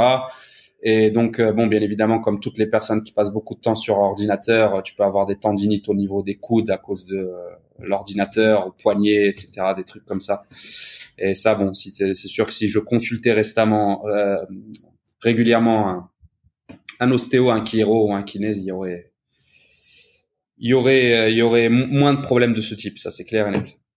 Mais bon, hmm. c'est un peu mon projet sur le long terme de faire ce genre de choses, euh, d'en faire une, euh, d'en faire un centre de remise en forme comme ça. Ben justement, euh, ça c'est une bonne idée. pour ceux qui veulent, je crois que ma caméra elle a frisé. Euh, je sais pas si tu, ah si tu me vois en train de bouger. Ouais, je crois qu'elle a frisé. De toute façon, on a bientôt terminé, mais j'espère que ça va pas durer de toute façon. Euh, bon, moi je suis ostéo ici à Montréal. Euh, j'ai une newsletter pour ceux que ça intéresse. Hein. J'en parle toujours à la fin, mais là je peux le placer maintenant parce que euh, j'aime bien parler un peu d'anatomie, de essayer de comprendre un petit peu son corps, tout ça. Donc c'est euh, le lien, je laisserai en description. Ça sera c'est biomécaniquepodcast.com/lettres. Pour tous les auditeurs qui veulent s'inscrire, c'est gratuit. C'est un peu la newsletter du podcast. Euh, et puis, c'est faire partie de mes contacts privés lorsque j'ai une news, lorsque j'ai un projet, lorsque. Euh, et puis, chaque mois, j'essaie d'envoyer une, euh, un email euh, qui récapitule un problème de santé ou alors une amélioration pour son corps, pour un peu mieux comprendre sa mécanique, etc. Donc, cliquez sur le lien, découvrez la page, lisez. Et puis, allez vous inscrire si ça vous intéresse. Et comme ça, voilà. Et puis, quand, quand j'ai des j'ai des fois j'essaie de faire deviner quelques trucs, euh, je, tease quelques épisodes en avance. Bon bref, si ça vous intéresse, cliquez dessus. Euh, qu'est-ce que, est-ce que tu prends des compléments euh, alimentaires Oui. lesquels Orientés santé, performance. Qu'est-ce qui t'intéresse? Alors oui, je prends, je prends des compléments alimentaires. bon, je prends un peu de whey, principalement pour l'aspect pratique principalement parce que je trouve que c'est l'aspect l'aspect le plus intéressant de la whey c'est son aspect pratique c'est Allô, allô ah, Oui, oui, je, je, je, suis toujours là. Je, je fais, ah, je fais des tests. Euh. J'avais perdu. Donc, euh, donc la whey pour euh, son aspect pratique, 25 grammes de protéines consommées en l'espace de même pas 30 secondes, c'est quand même très intéressant quand on veut atteindre ses macros en protéines. Et puis en plus, bon, il y a le temps d'assimilation qui est rapide, etc. Donc c'est c'est quand même cool d'en prendre avant une séance d'entraînement. Surtout que moi, je suis souvent en cours avant d'aller m'entraîner, donc euh, j'ai pas le temps de rentrer, de me ramener, de, de préparer un truc à bouffer, de le manger chez la cliente, etc. Les temps de shift en plus entre un cours et l'autre sont assez courts, ou entre un cours et ma séance. Voilà, donc là, ouais, c'est très pratique de ce point de vue-là, ça c'est clair. Mais c'est pas obligatoire. Euh, deuxième complément alimentaire que je consomme sur une base régulière, bon là c'est un complément alimentaire santé, c'est les oméga 3 pour leur aspect anti-inflammatoire euh, qui est bénéfique pour la santé articulaire, cardiovasculaire, etc. Euh, voilà, et puis d'autant plus que bon après pour avoir le même apport en oméga 3, il faudrait consommer énormément de poissons gras euh, le problème, c'est que les poissons, enfin les, les mers sont intoxiquées, les poissons sont intoxiqués aux métaux lourds, etc. Donc bon, il y a un inconvénient aussi au fait d'en consommer trop. Euh, Qu'est-ce que je consomme aussi régulièrement de la spiruline depuis un an? Euh, j'ai repris. Alors j'ai euh, j'ai un dosage qui est quand même relativement faible, mais parce que je réagis beaucoup à cette à ce complément alimentaire. Ça, par contre, c'est pour l'aspect fatigue nerveuse. Ça, depuis que j'en prends, j'ai constaté que nerveusement, je récupère beaucoup mieux. Et d'ailleurs, c'est la raison pour laquelle j'avais perdu pas mal de masse euh, au cours des dernières années. Mais là, depuis euh, euh, septembre dernier, j'ai repris, je suis repassé de 86 et demi, j'ai réussi à remonter à 90 kilos, qui était mon poids de, de forme, avec même pourcentage masse grasse, peut-être même un peu plus faible. Mais c'est parce que nerveusement, je récupère mieux grâce à la spiruline, ça j'en suis convaincu. Euh, Mario Braco, si tu nous écoutes. Après avoir fait des tests avec et sans, avec et sans, donc fatigue nerveuse adrénergique plus spécifiquement. Euh, euh, c'est vrai que lui, il en fait beaucoup, il en parle beaucoup euh, sur ses posts. Euh, et puis, bien évidemment, euh, après, bon, parfois je prends la levure de bière. C'est principalement des compléments santé. Et puis, bon, bien évidemment, un complément peut-être que tu auras pas échappé, dont je parle énormément, c'est le magnésium. Je prends du ZMA, mais du magnésium aussi sous d'autres formes, euh, parce que pour moi c'est un complément alimentaire qui est absolument essentiel quand on pratique une activité euh, de type anaérobie comme la musculation, un, entraînement, un entraînement résistance ou pas d'ailleurs, hein, mais parce que ça taxe les réserves magnésiennes et ça, ça peut se traduire sur le moyen long terme par des déficits qui vont être particulièrement incapacitants et invalidants et provoquer bon nombre de troubles. Genre donc ça c'est quelque chose. Comment? Quel genre, selon toi, de, de troubles, hein, si t'es encore Oula, euh, bah écoute, euh, je sais pas si tu as déjà entendu parler de spasmophilie, euh, spasmophilie, crise de tétanie, mais moi j'en ai fait beaucoup à l'époque quand je m'entraînais énormément parce que je savais absolument rien de tout ça sur la supplémentation magnésienne et même sur les autres types de suppléments. Hein. Euh, mais voilà, donc je j'en ai souffert pendant longtemps. J'en ai souffert pendant longtemps quand j'étais à l'université. J'arrivais pas à trouver ce que c'était, est-ce que d'où venait le problème. Après, je consultais à l'époque un psy qui me disait non, mais vous devez, il, doit y avoir quelque chose qui va pas dans votre vie. Je disais non, non, tout va bien, mais je suis sûr que c'est lié à l'entraînement. Il y a un problème. Je récupère pas bien, je récupère mal. Et le jour où j'ai commencé à prendre du magnésium, ça a vraiment été un changement radical. J'arrivais pas à dormir. Donc s'il y a des personnes qui m'écoutent et qui s'entraînent beaucoup et qui n'arrivent pas à dormir et qui euh, souffrent de spasmes musculaires, de tremblements musculaires, de tremblements de paupières, de contractures ou de crampes euh, régulières, ou qui sont angoissés aussi souvent angoissés, tester le magnésium, ça peut changer votre vie littéralement. Euh, voilà, donc après il y a diverses formes de magnésium. Bon ça, si vous voulez plus de renseignements, il faudra regarder mes vidéos. Je me fais un peu d'auto-promotion en même temps. Mais voilà, donc, euh, voilà, le, le magnésium, c'est un supplément. C'était Charles Poliquin, en fait, le premier que j'avais lu et qui en parlait, euh, qui disait que c'était essentiel d'en prendre. Bon, au début, je le croyais pas trop, d'autant que c'était vraiment une pharmacie qu'il essayait de vendre en permanence dans ses articles. Mais pour le coup, les articles, tous les articles qu'il a écrits sur le magnésium, les magnésiums chélatés, etc., c'était, euh, c'était, il était, il était dans le vrai de mon point de vue. Et je pense que, encore une fois, euh, pas plus tard qu'il y a quelques jours, mon beau-frère qui est sapeur-pompier de Paris et que je salue puisque un jour, je pense qu'il regardera cette émission. Euh, il était, euh, il avait des petits, euh, des petits, justement, des petits problèmes. c'était, c'était, c'était justement une carence magnésienne parce qu'il s'entraîne énormément. Il est très stressé avec son métier, etc. Et, et c'est clair et net que ça fait une différence fondamentale. Et je comprends pas d'ailleurs que les pouvoirs publics n'en parlent pas plus et ne parlent pas plus de la supplémentation et des compléments alimentaires dans le cadre de la crise à laquelle on est confronté aujourd'hui. Je parlerai pas du mot parce que je sais qu'on peut se faire red flaguer, je crois, par YouTube si on parle de ça. Donc euh, ouais, c'est ce que j'ai entendu récemment, mais c'est vrai que moi ça m'est. J'ai entendu, oui, ce que j'ai entendu. Donc dès que le discours il est dissonant par rapport au, par rapport mm. au discours euh, des de public, enfin général.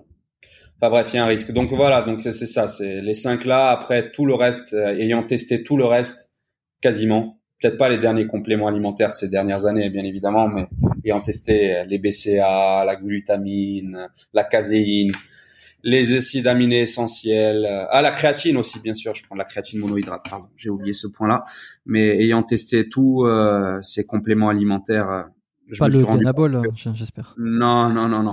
Mais bien évidemment, 90%, euh, enfin on va dire que 90% des compléments alimentaires qui sont vendus euh, ne servent à rien.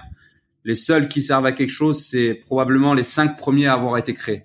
C'est-à-dire la, la whey, la créatine qui date d'il y a 70 ans environ, euh, le magnésium, les oméga 3, les probiotiques éventuellement pour les patients qui souffrent de troubles digestifs, la levure de bière, la spiruline et ce genre de choses, la phytothérapie. Mais après tout le reste, euh, les, les, acides aminés, euh, les BCA peuvent être potentiellement intéressants dans un cas très spécifique qui est celui des personnes euh, qui s'entraînent à jeun. mais bon, dans ce cas de figure, il serait peut-être même mieux de prendre du HMB que de prendre du des BCA. Mais sinon, pour le reste, ça ne sert absolument à rien. C'est quoi HMB Alors, je pourrais pas te citer le, le terme exact parce qu'il est très complexe. Mais le HMB, en fait, c'est un dérivé, c'est le dérivé de la leucine. La leucine, c'est un des trois BCA. Euh, Donc, il y a la, leucine, l'isoleucine et la, la, la, valine. Et euh, la leucine, c'est le, a priori, ce serait le, l'acide aminé qui aurait le plus gros potentiel euh, anabolique des trois.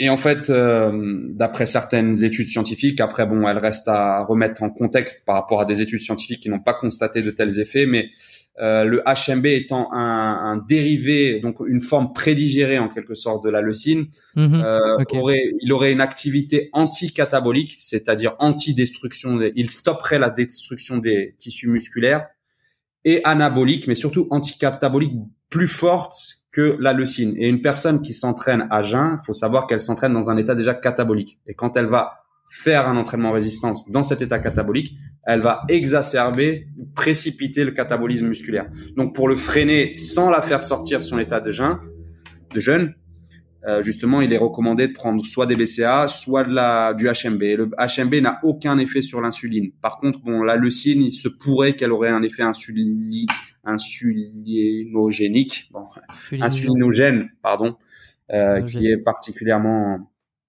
un peu plus marqué et qui pourrait potentiellement faire sortir du jeûne, mais je crois pas que l'effet soit suffisamment fort pour que ce soit et ça fasse sortir de l'état de jeûne.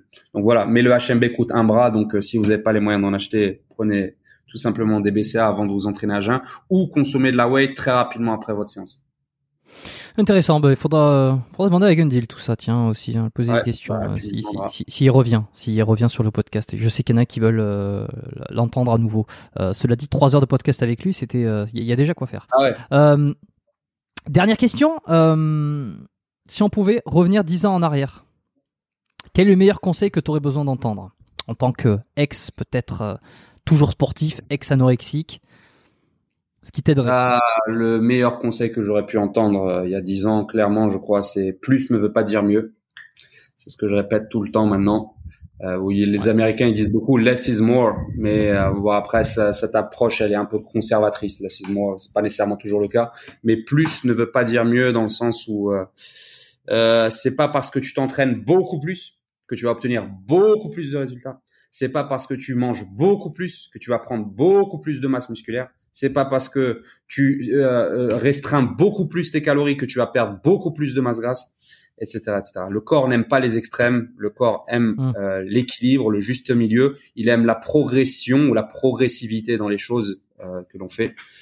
Et voilà. Et donc moi j'ai eu cette croyance pendant longtemps parce que j'étais un grand fan de Dragon Ball Z quand j'étais petit. Et, et euh, voilà, dans Dragon Ball Z, les personnages ils s'entraînent, euh, ils s'entraînent jusqu'à presque mourir pour devenir des Super Saiyans, etc. Et voilà, j'avais eu cette j'avais cette croyance et puis en plus bon j'étais grand fan de basket donc euh, notamment de Kobe Bryant qui est décédé l'année dernière et qui avait une éthique de travail monstrueuse et bon bien évidemment j'occultais beaucoup d'aspects que je ne connaissais pas à l'époque mais je me disais si ces gars ils font 5 heures d'entraînement par jour, faut que je m'entraîne 5 heures par jour sans savoir quoi que ce soit et sur le dopage et sur la logistique euh, dont ils disposent pour les aider à récupérer, euh, qui est le plus importante même que le dopage, bien évidemment.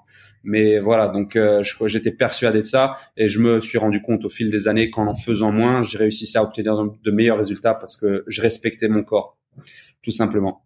Plus. Donc plus ne veut pas dire mieux. C'est pas parce qu'un gars s'entraîne 7 jours par semaine, 2 heures par jour qu'il faut que tu fasses 7 heures d'entraînement, euh, 7, 7 jours d'entraînement par semaine, 2 heures par jour, tu prends probablement pas les mêmes produits que lui, euh, tu ne bénéficies pas de la même logistique que lui, tu ne vis pas de la même façon que lui. Lui, sa vie peut-être elle est construite tout autour de l'entraînement. Donc le deuxième euh, conseil que je donnerais et qui découle dessus, et je m'arrêterai là, c'est qu'il ne faut se comparer à personne d'autre qu'à soi-même. Voilà, voilà. Ce qui coupe un petit peu euh, ma deuxième question que j'ai toujours l'habitude de poser, parce que j'ai toujours trois, trois questions que j'essaie de réitérer à la fin. Euh, la deuxième, c'est est-ce que tu as un modèle, un mentor? Alors, si, alors, euh, enfin, si tu as eu et si tu en as toujours un, est-ce que c'est autorisé ou alors non, puisque tu as dit qu'il fallait se référer à soi-même? Non, non, non. Je, bien sûr j'ai eu des mentors, enfin des mentors, des modèles. Bien sûr j'en ai eu. Bon après, bien évidemment, encore une fois, il faut pas oublier que euh, tout part du basket. Donc moi, mon, mes mentors, mes modèles, ça a été Michael Jordan, bien évidemment. Euh. T'as dû adorer la série sur Netflix. Oui, bah oui, la, la, la, de Last Dance, j'ai kiffé parce que c'était tellement, tellement lui, tellement ce qu'il est, tellement ce qu'il a fait de ce qu'il lui, ce qu'il est. Et bon, après, les gens ne comprennent pas nécessairement cet esprit compétitif, mais moi, je le comprends. Enfin, je le comprends parfaitement et je le respecte tellement. Mais bon, il y a eu, oui, il y a eu Jordan, il y a eu plusieurs basketteurs en NBA. Après, dans le monde du fitness, euh, des modèles, euh, des modèles. Bon, après, je te dis que j'ai pendant longtemps, je, je trouvais que Mike Horn, il avait surtout des perf, c'était ses performances qui m'impressionnaient, mais c'était pas un mentor, c'était plus, j'étais impressionné par ce qu'il faisait. Euh, après, aujourd'hui, non, je j'ai pas vraiment de mentor, mais bon, bien évidemment, encore une fois, tu peux pas négliger le travail qu'ont fait certains de nos prédécesseurs, comme encore une fois Delavier, euh, Gundil dans le monde francophone, et puis plein d'autres euh, outre-Atlantique. Euh, qui ils ont quand même euh, ils ont euh, jalonné le jalonné le, la route. Ils ont ils ont en fait ils ont tout simplement défriché le terrain. Et nous bon on continue de défricher sur les réseaux sociaux. Eux l'ont fait à travers leurs livres. Et ça, on peut dire qu'en quelque sorte, ce sont des mentors dans le sens où leur, la lecture de leurs travaux euh, m'ont permis d'acquérir beaucoup de connaissances. Puis après, bon, il y a les, il y a pas, c'est pas du mentoring, mais bon, je, je, je salue le travail aussi des pairs, de, des pairs dans le domaine du fitness, notamment moi je suis beaucoup euh, Nassim Saïli, euh, bon Rudy Koya, je l'avais beaucoup suivi à mes débuts. Euh, c'est des gars qui euh, aident à, qui aident à la progression de la compréhension euh, euh, du, du, du, fitness, de la musculation, qui vulgarise, qui l'autre jour, bon, même si j'aime pas nécessairement tellement, c'est un peu, je trouve que c'est pour les petits surtout, mais euh, c'est vrai qu'il y avait, il y avait, on parlait, il parlé de Thibaut InShape, bon, qui est la plus grosse chaîne de fitness en France. Euh, c'est vrai que quand même Thibaut InShape, ce qu'il faut quand même lui reconnaître, c'est qu'il a, il a démocratisé euh, la musculation, il a permis d'en faire et même les compléments alimentaires, il a permis d'en faire euh, quelque chose de euh, de moins mystifié, de moins de moins craint aussi surtout. Euh, donc bon voilà, c'est après c'est le travail de chacun qui contribue à l'amélioration des connaissances globales et, et c'est ce qui est positif. Mais actuellement non, j'ai pas particulièrement de, de mentor en tout cas. Ok. Tu me parlais des livres de Delavier. T'as un ou deux livres à me conseiller?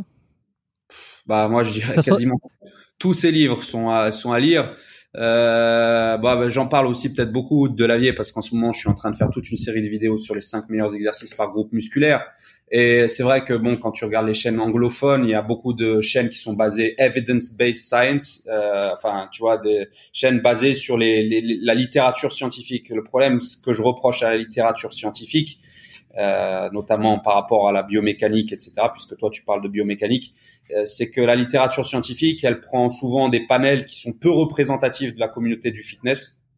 Euh, et puis encore une fois, chacun possède des, des une biomécanique particulière. Et donc, ce qui ne te permet pas de faire de généralisation outrancière en disant tel exercice est meilleur qu'un autre, parce qu'encore une fois, tout dépend de ta morphologie, tout dépend de tes insertions musculaires, etc., etc., de la longueur de tes membres, enfin bref. Et ça, je pense qu'il y a nul autre que de Delavier pour euh, bien l'expliquer. Euh, il explique très bien. Et euh, donc oui, les deux ouvrages. Bon, l'ouvrage de base de Frédéric Delavier, c'est les guides des mouvements de musculation.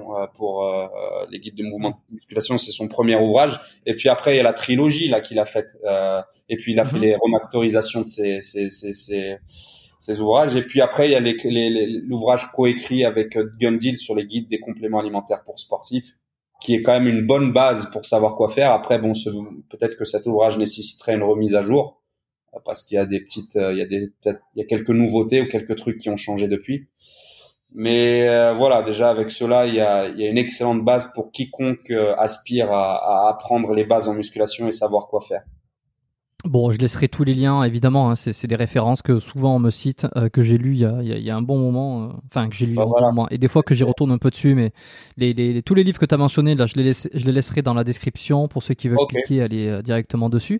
Est-ce que, en dehors de ces livres-là, parce que je suis curieux, il y a un bouquin qui, toi, t'a marqué, peut-être, hein, qui n'a pas forcément un lien avec le milieu du fitness ou de la musculation ou du sport? Mmh, ouais, Je lis pas mal d'ouvrages en développement personnel. Ah, tu m'as pas dit quel était ton, quel était ton coach euh, de dev perso préféré aussi? Hmm, après, ça dépend, ça dépend, ça dépend dans quel registre.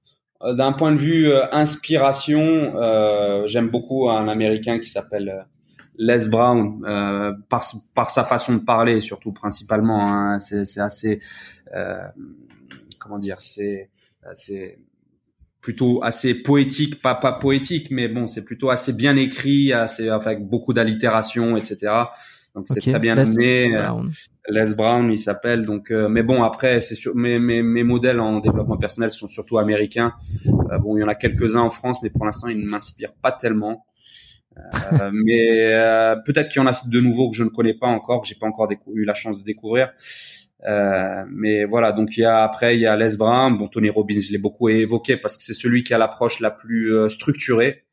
Euh, après il y en a beaucoup, il y en a, il y a Eric Thomas, bon lui qui est un peu plus qui est un peu plus punchy et rentre dedans dans sa façon de, parler. Voilà, il y en a un petit paquet. Il y a les anciens, ceux de la vieille génération, Jim Rohn, Zig Ziglar, etc. Bref, mais il y a très belle, très belle euh, chaîne euh, américaine euh, de motivation avec des beaux montages d'ailleurs, des montages souvent avec de la, musique de film et, qui sont assez inspirantes. Et ça, ça fait partie aussi des éléments qui m'ont aidé à franchir le pas à l'époque où j'ai voulu me lancer dans le coaching, etc. Parce que j'avais mes propres blocages aussi, certaines inhibitions les peurs, la peur de l'inconnu, la peur de, de, de, de l'échec, etc. Et le fait d'écouter justement ces, ces, podcasts, comme le dit Les Brown justement, euh, c'est qu'à force d'écouter, d'écouter une chose, ben on finit par reprogrammer son esprit et être capable de d'y croire aussi. D'y croire, tout simplement, et de transformer une croyance limitante en croyance euh, productrice ou créatrice, tout simplement. Mais dans les livres, euh, dans les ouais, livres, dans les un livres, bouquin bah, euh, je dirais que j'ai beaucoup aimé Switch, oser le changement. Euh, okay. Après, il y en a plus, il y en a plusieurs, mais euh, je pourrais pas te. Ah oui, celui que j'ai beaucoup aimé, euh, qui m'avait beaucoup fait rire, c'est l'art subtil de s'en foutre. Tiens, c'est voilà ah, celui que je. Ah oui, oui, l'art forcément. subtil de s'en foutre. Bah, il est tellement euh, l'auteur euh, Mark Manson est tellement euh, quelqu'un qui écrit très très bien, mais qui écrit très bien Ouais, pour ouais. captiver. Très bien et de manière assez, assez, assez, euh, comment dire, Cash. il est assez arrogant ou assez insolent dans ses propos. Et c'est ce, ton insolent qui m'a, qui m'a beaucoup plu. Et puis le fait qu'il prenne à contre-pied en fait le, le mouvement de développement personnel moderne avec le ce positivisme à deux balles là, consiste à dire, voilà, dites-vous que vous êtes les meilleurs et vous le deviendrez du jour au lendemain quoi. Hmm. Lui, il, va, il, a, il, il, prend tout ça à contre-courant et ça fait, ça fait plaisir à, plaisir à lire. Surtout que c'est bien écrit, comme tu l'as, l'as évoqué. Exactement. Est-ce que euh, où c'est qu'on peut te retrouver donc Alex? Toi, tu as ta chaîne YouTube. J'ai coupé ma caméra 30 secondes pour qu'elle. euh, ré- Je suis toujours là. Hein. T'inquiète pas. Je vais la réactiver. Euh, est-ce que tu as une alors tu as une chaîne YouTube où c'est qu'on peut te retrouver? Si on veut suivre tes conseils, un petit peu faire appel à tes euh, services aussi Déjà, déjà, la première des choses, oui, effectivement, c'est euh, ma chaîne Bodysim, Bodysim BDS, enfin, mais c'est Bodysim sur euh, YouTube. Donc, si vous voulez euh, du contenu, des tutos, nutrition, sport, avec un maximum d'informations, en- idéalement un minimum de temps, vous les trouverez sur la chaîne. Euh, voilà, donc, euh, mais sinon, moi, pour me contacter, bon, on peut me contacter par email ou à travers le site web, donc qui est inactif en ce moment et qui devrait être réactivé d'ici peu de temps. Mais là, mon adresse Mhm. email, c'est odyssey@gmail.com. Sinon, on peut, bon, souvent les gens me contactent aussi via Facebook et Instagram. Euh, voilà. Bon, après, il faut savoir que j'ai été euh, récem- enfin, récemment à plusieurs reprises. Je sais pas si tu as déjà été confronté à ce problème, mais Piraté? Non, pas piraté, bloqué par euh, Facebook, etc. Le truc des publicités de Facebook. Enfin, c'est vraiment une galère ce truc au possible. Euh. Donc voilà, Non, mais euh, vous, de toute façon, bon, les gens peuvent me contacter, euh, peuvent me contacter par ce biais, par message aussi sur euh, Facebook et Instagram. Euh, voilà, bon après, je sais pas si tu vas mettre les liens, mais en tout cas, ils les trouveront sur ma chaîne. Tout y sera. Ok, voilà, voilà, mais c'est c'est ça. Donc euh, si ça les intéresse éventuellement. Bah, il suffit de faire dérouler la description et puis vous aurez tous les liens, euh, des références, des bouquins euh, et puis de, de, de tes réseaux. Et, euh, et même de ton mail, je laisserai ça dans la, dans la partie dédiée à cet effet. Euh, merci Alex, c'était euh, c'était top, très mindset, très psychologique. C'est vrai que je parle pas toujours de biomécanique sur ce podcast parce que je pense que c'est cool. surtout La par rapport à, biomécanique de l'esprit. Exactement, voilà, tu vois, c'est Mm. arriver à recadrer comme on veut, euh, c'est super. Et puis ce que je fais, c'est qu'à la limite, euh, je pense que ta chaîne est un est un bon exemple, euh, comme celle de Nassim, hein, dans une certaine part. Ça parle de la biomécanique, de la compréhension un peu de- du mouvement, euh, d'aller regarder un peu ce que ce que tu fais, ce que tu proposes sur YouTube. Puis aujourd'hui, c'était davantage l'esprit, euh, la psychologie, la motivation, comment on essaie de, de se surpasser, d'où on d'où on tient la force, comment on la transforme en quelque chose de positif. Euh, Mm. Je trouve que c'est intéressant, c'est toujours des sujets très passionnants. De toute façon. Bon, et bien sur ce, je pense qu'on va se quitter. Reste avec moi. Merci, Merci, à tous merci. euh, d'avoir écouté cet épisode, euh, d'être euh, toujours avec nous là après euh, presque deux heures et quart d'enregistrement. Euh, je vous souhaite une bonne semaine. Partagez cet épisode, mettez-le sur Instagram, identifiez-moi, identifiez également Alexis Euh, sur son compte euh, sur son compte Instagram sur le mien en story. Et puis abonnez-vous au podcast aussi hein, que ce soit sur YouTube sur Apple Podcast Spotify euh, où c'est que je suis. Je suis partout euh, cast cast cast, cast podcast je sais Castbox je, je sais même plus les noms podcast podcast addict Google Podcast. Peu importe la plateforme pour laquelle vous écoutez vous pouvez vous abonner. Comme ça vous recevez la notification chaque lundi pour les nouveaux épisodes qui sortent. Et puis vous pouvez aussi laisser une petite évaluation avec un commentaire. Vous me dites ce que vous en pensez quel épisode vous avez préféré. Euh, voilà ça ça permet de, faire remonter. moi, je vois à chaque fois qu'il y a une évaluation, notamment sur Apple Podcast. J'avoue, c'est là où je, les vois, c'est là où on est le mieux référencé. Euh, cette semaine, on a eu, euh, on a eu encore quelques bonnes évaluations sur le podcast, euh, très positives. On a que des 5 étoiles. Enfin, je dis oh, j'ai, j'ai que des 5 étoiles, donc je suis très content. Je vous remercie pour ça. Continuez, envoyez de l'amour, et puis peut-être que ça vous permettra psychologiquement d'atteindre vos objectifs en sport. à la semaine prochaine. Merci. Bye bye. Au revoir.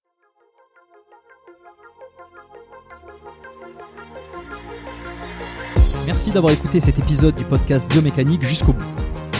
Vous pouvez l'envoyer à deux de vos amis ou le partager sur vos réseaux sociaux. Merci également de lui mettre une note de 5 étoiles avec un petit commentaire sympa. C'est ce qui me permet de mieux ressortir dans les classements. Laissez-moi votre email sur biomécaniquepodcast.com slash lettres et je vous enverrai l'épisode de la semaine ainsi que la lettre biomécanique une fois par mois où je vous partage mes meilleurs conseils et recommandations. Vous avez écouté le podcast Biomécanique. Je suis Jérôme Cazerolle et je vous dis à très bientôt.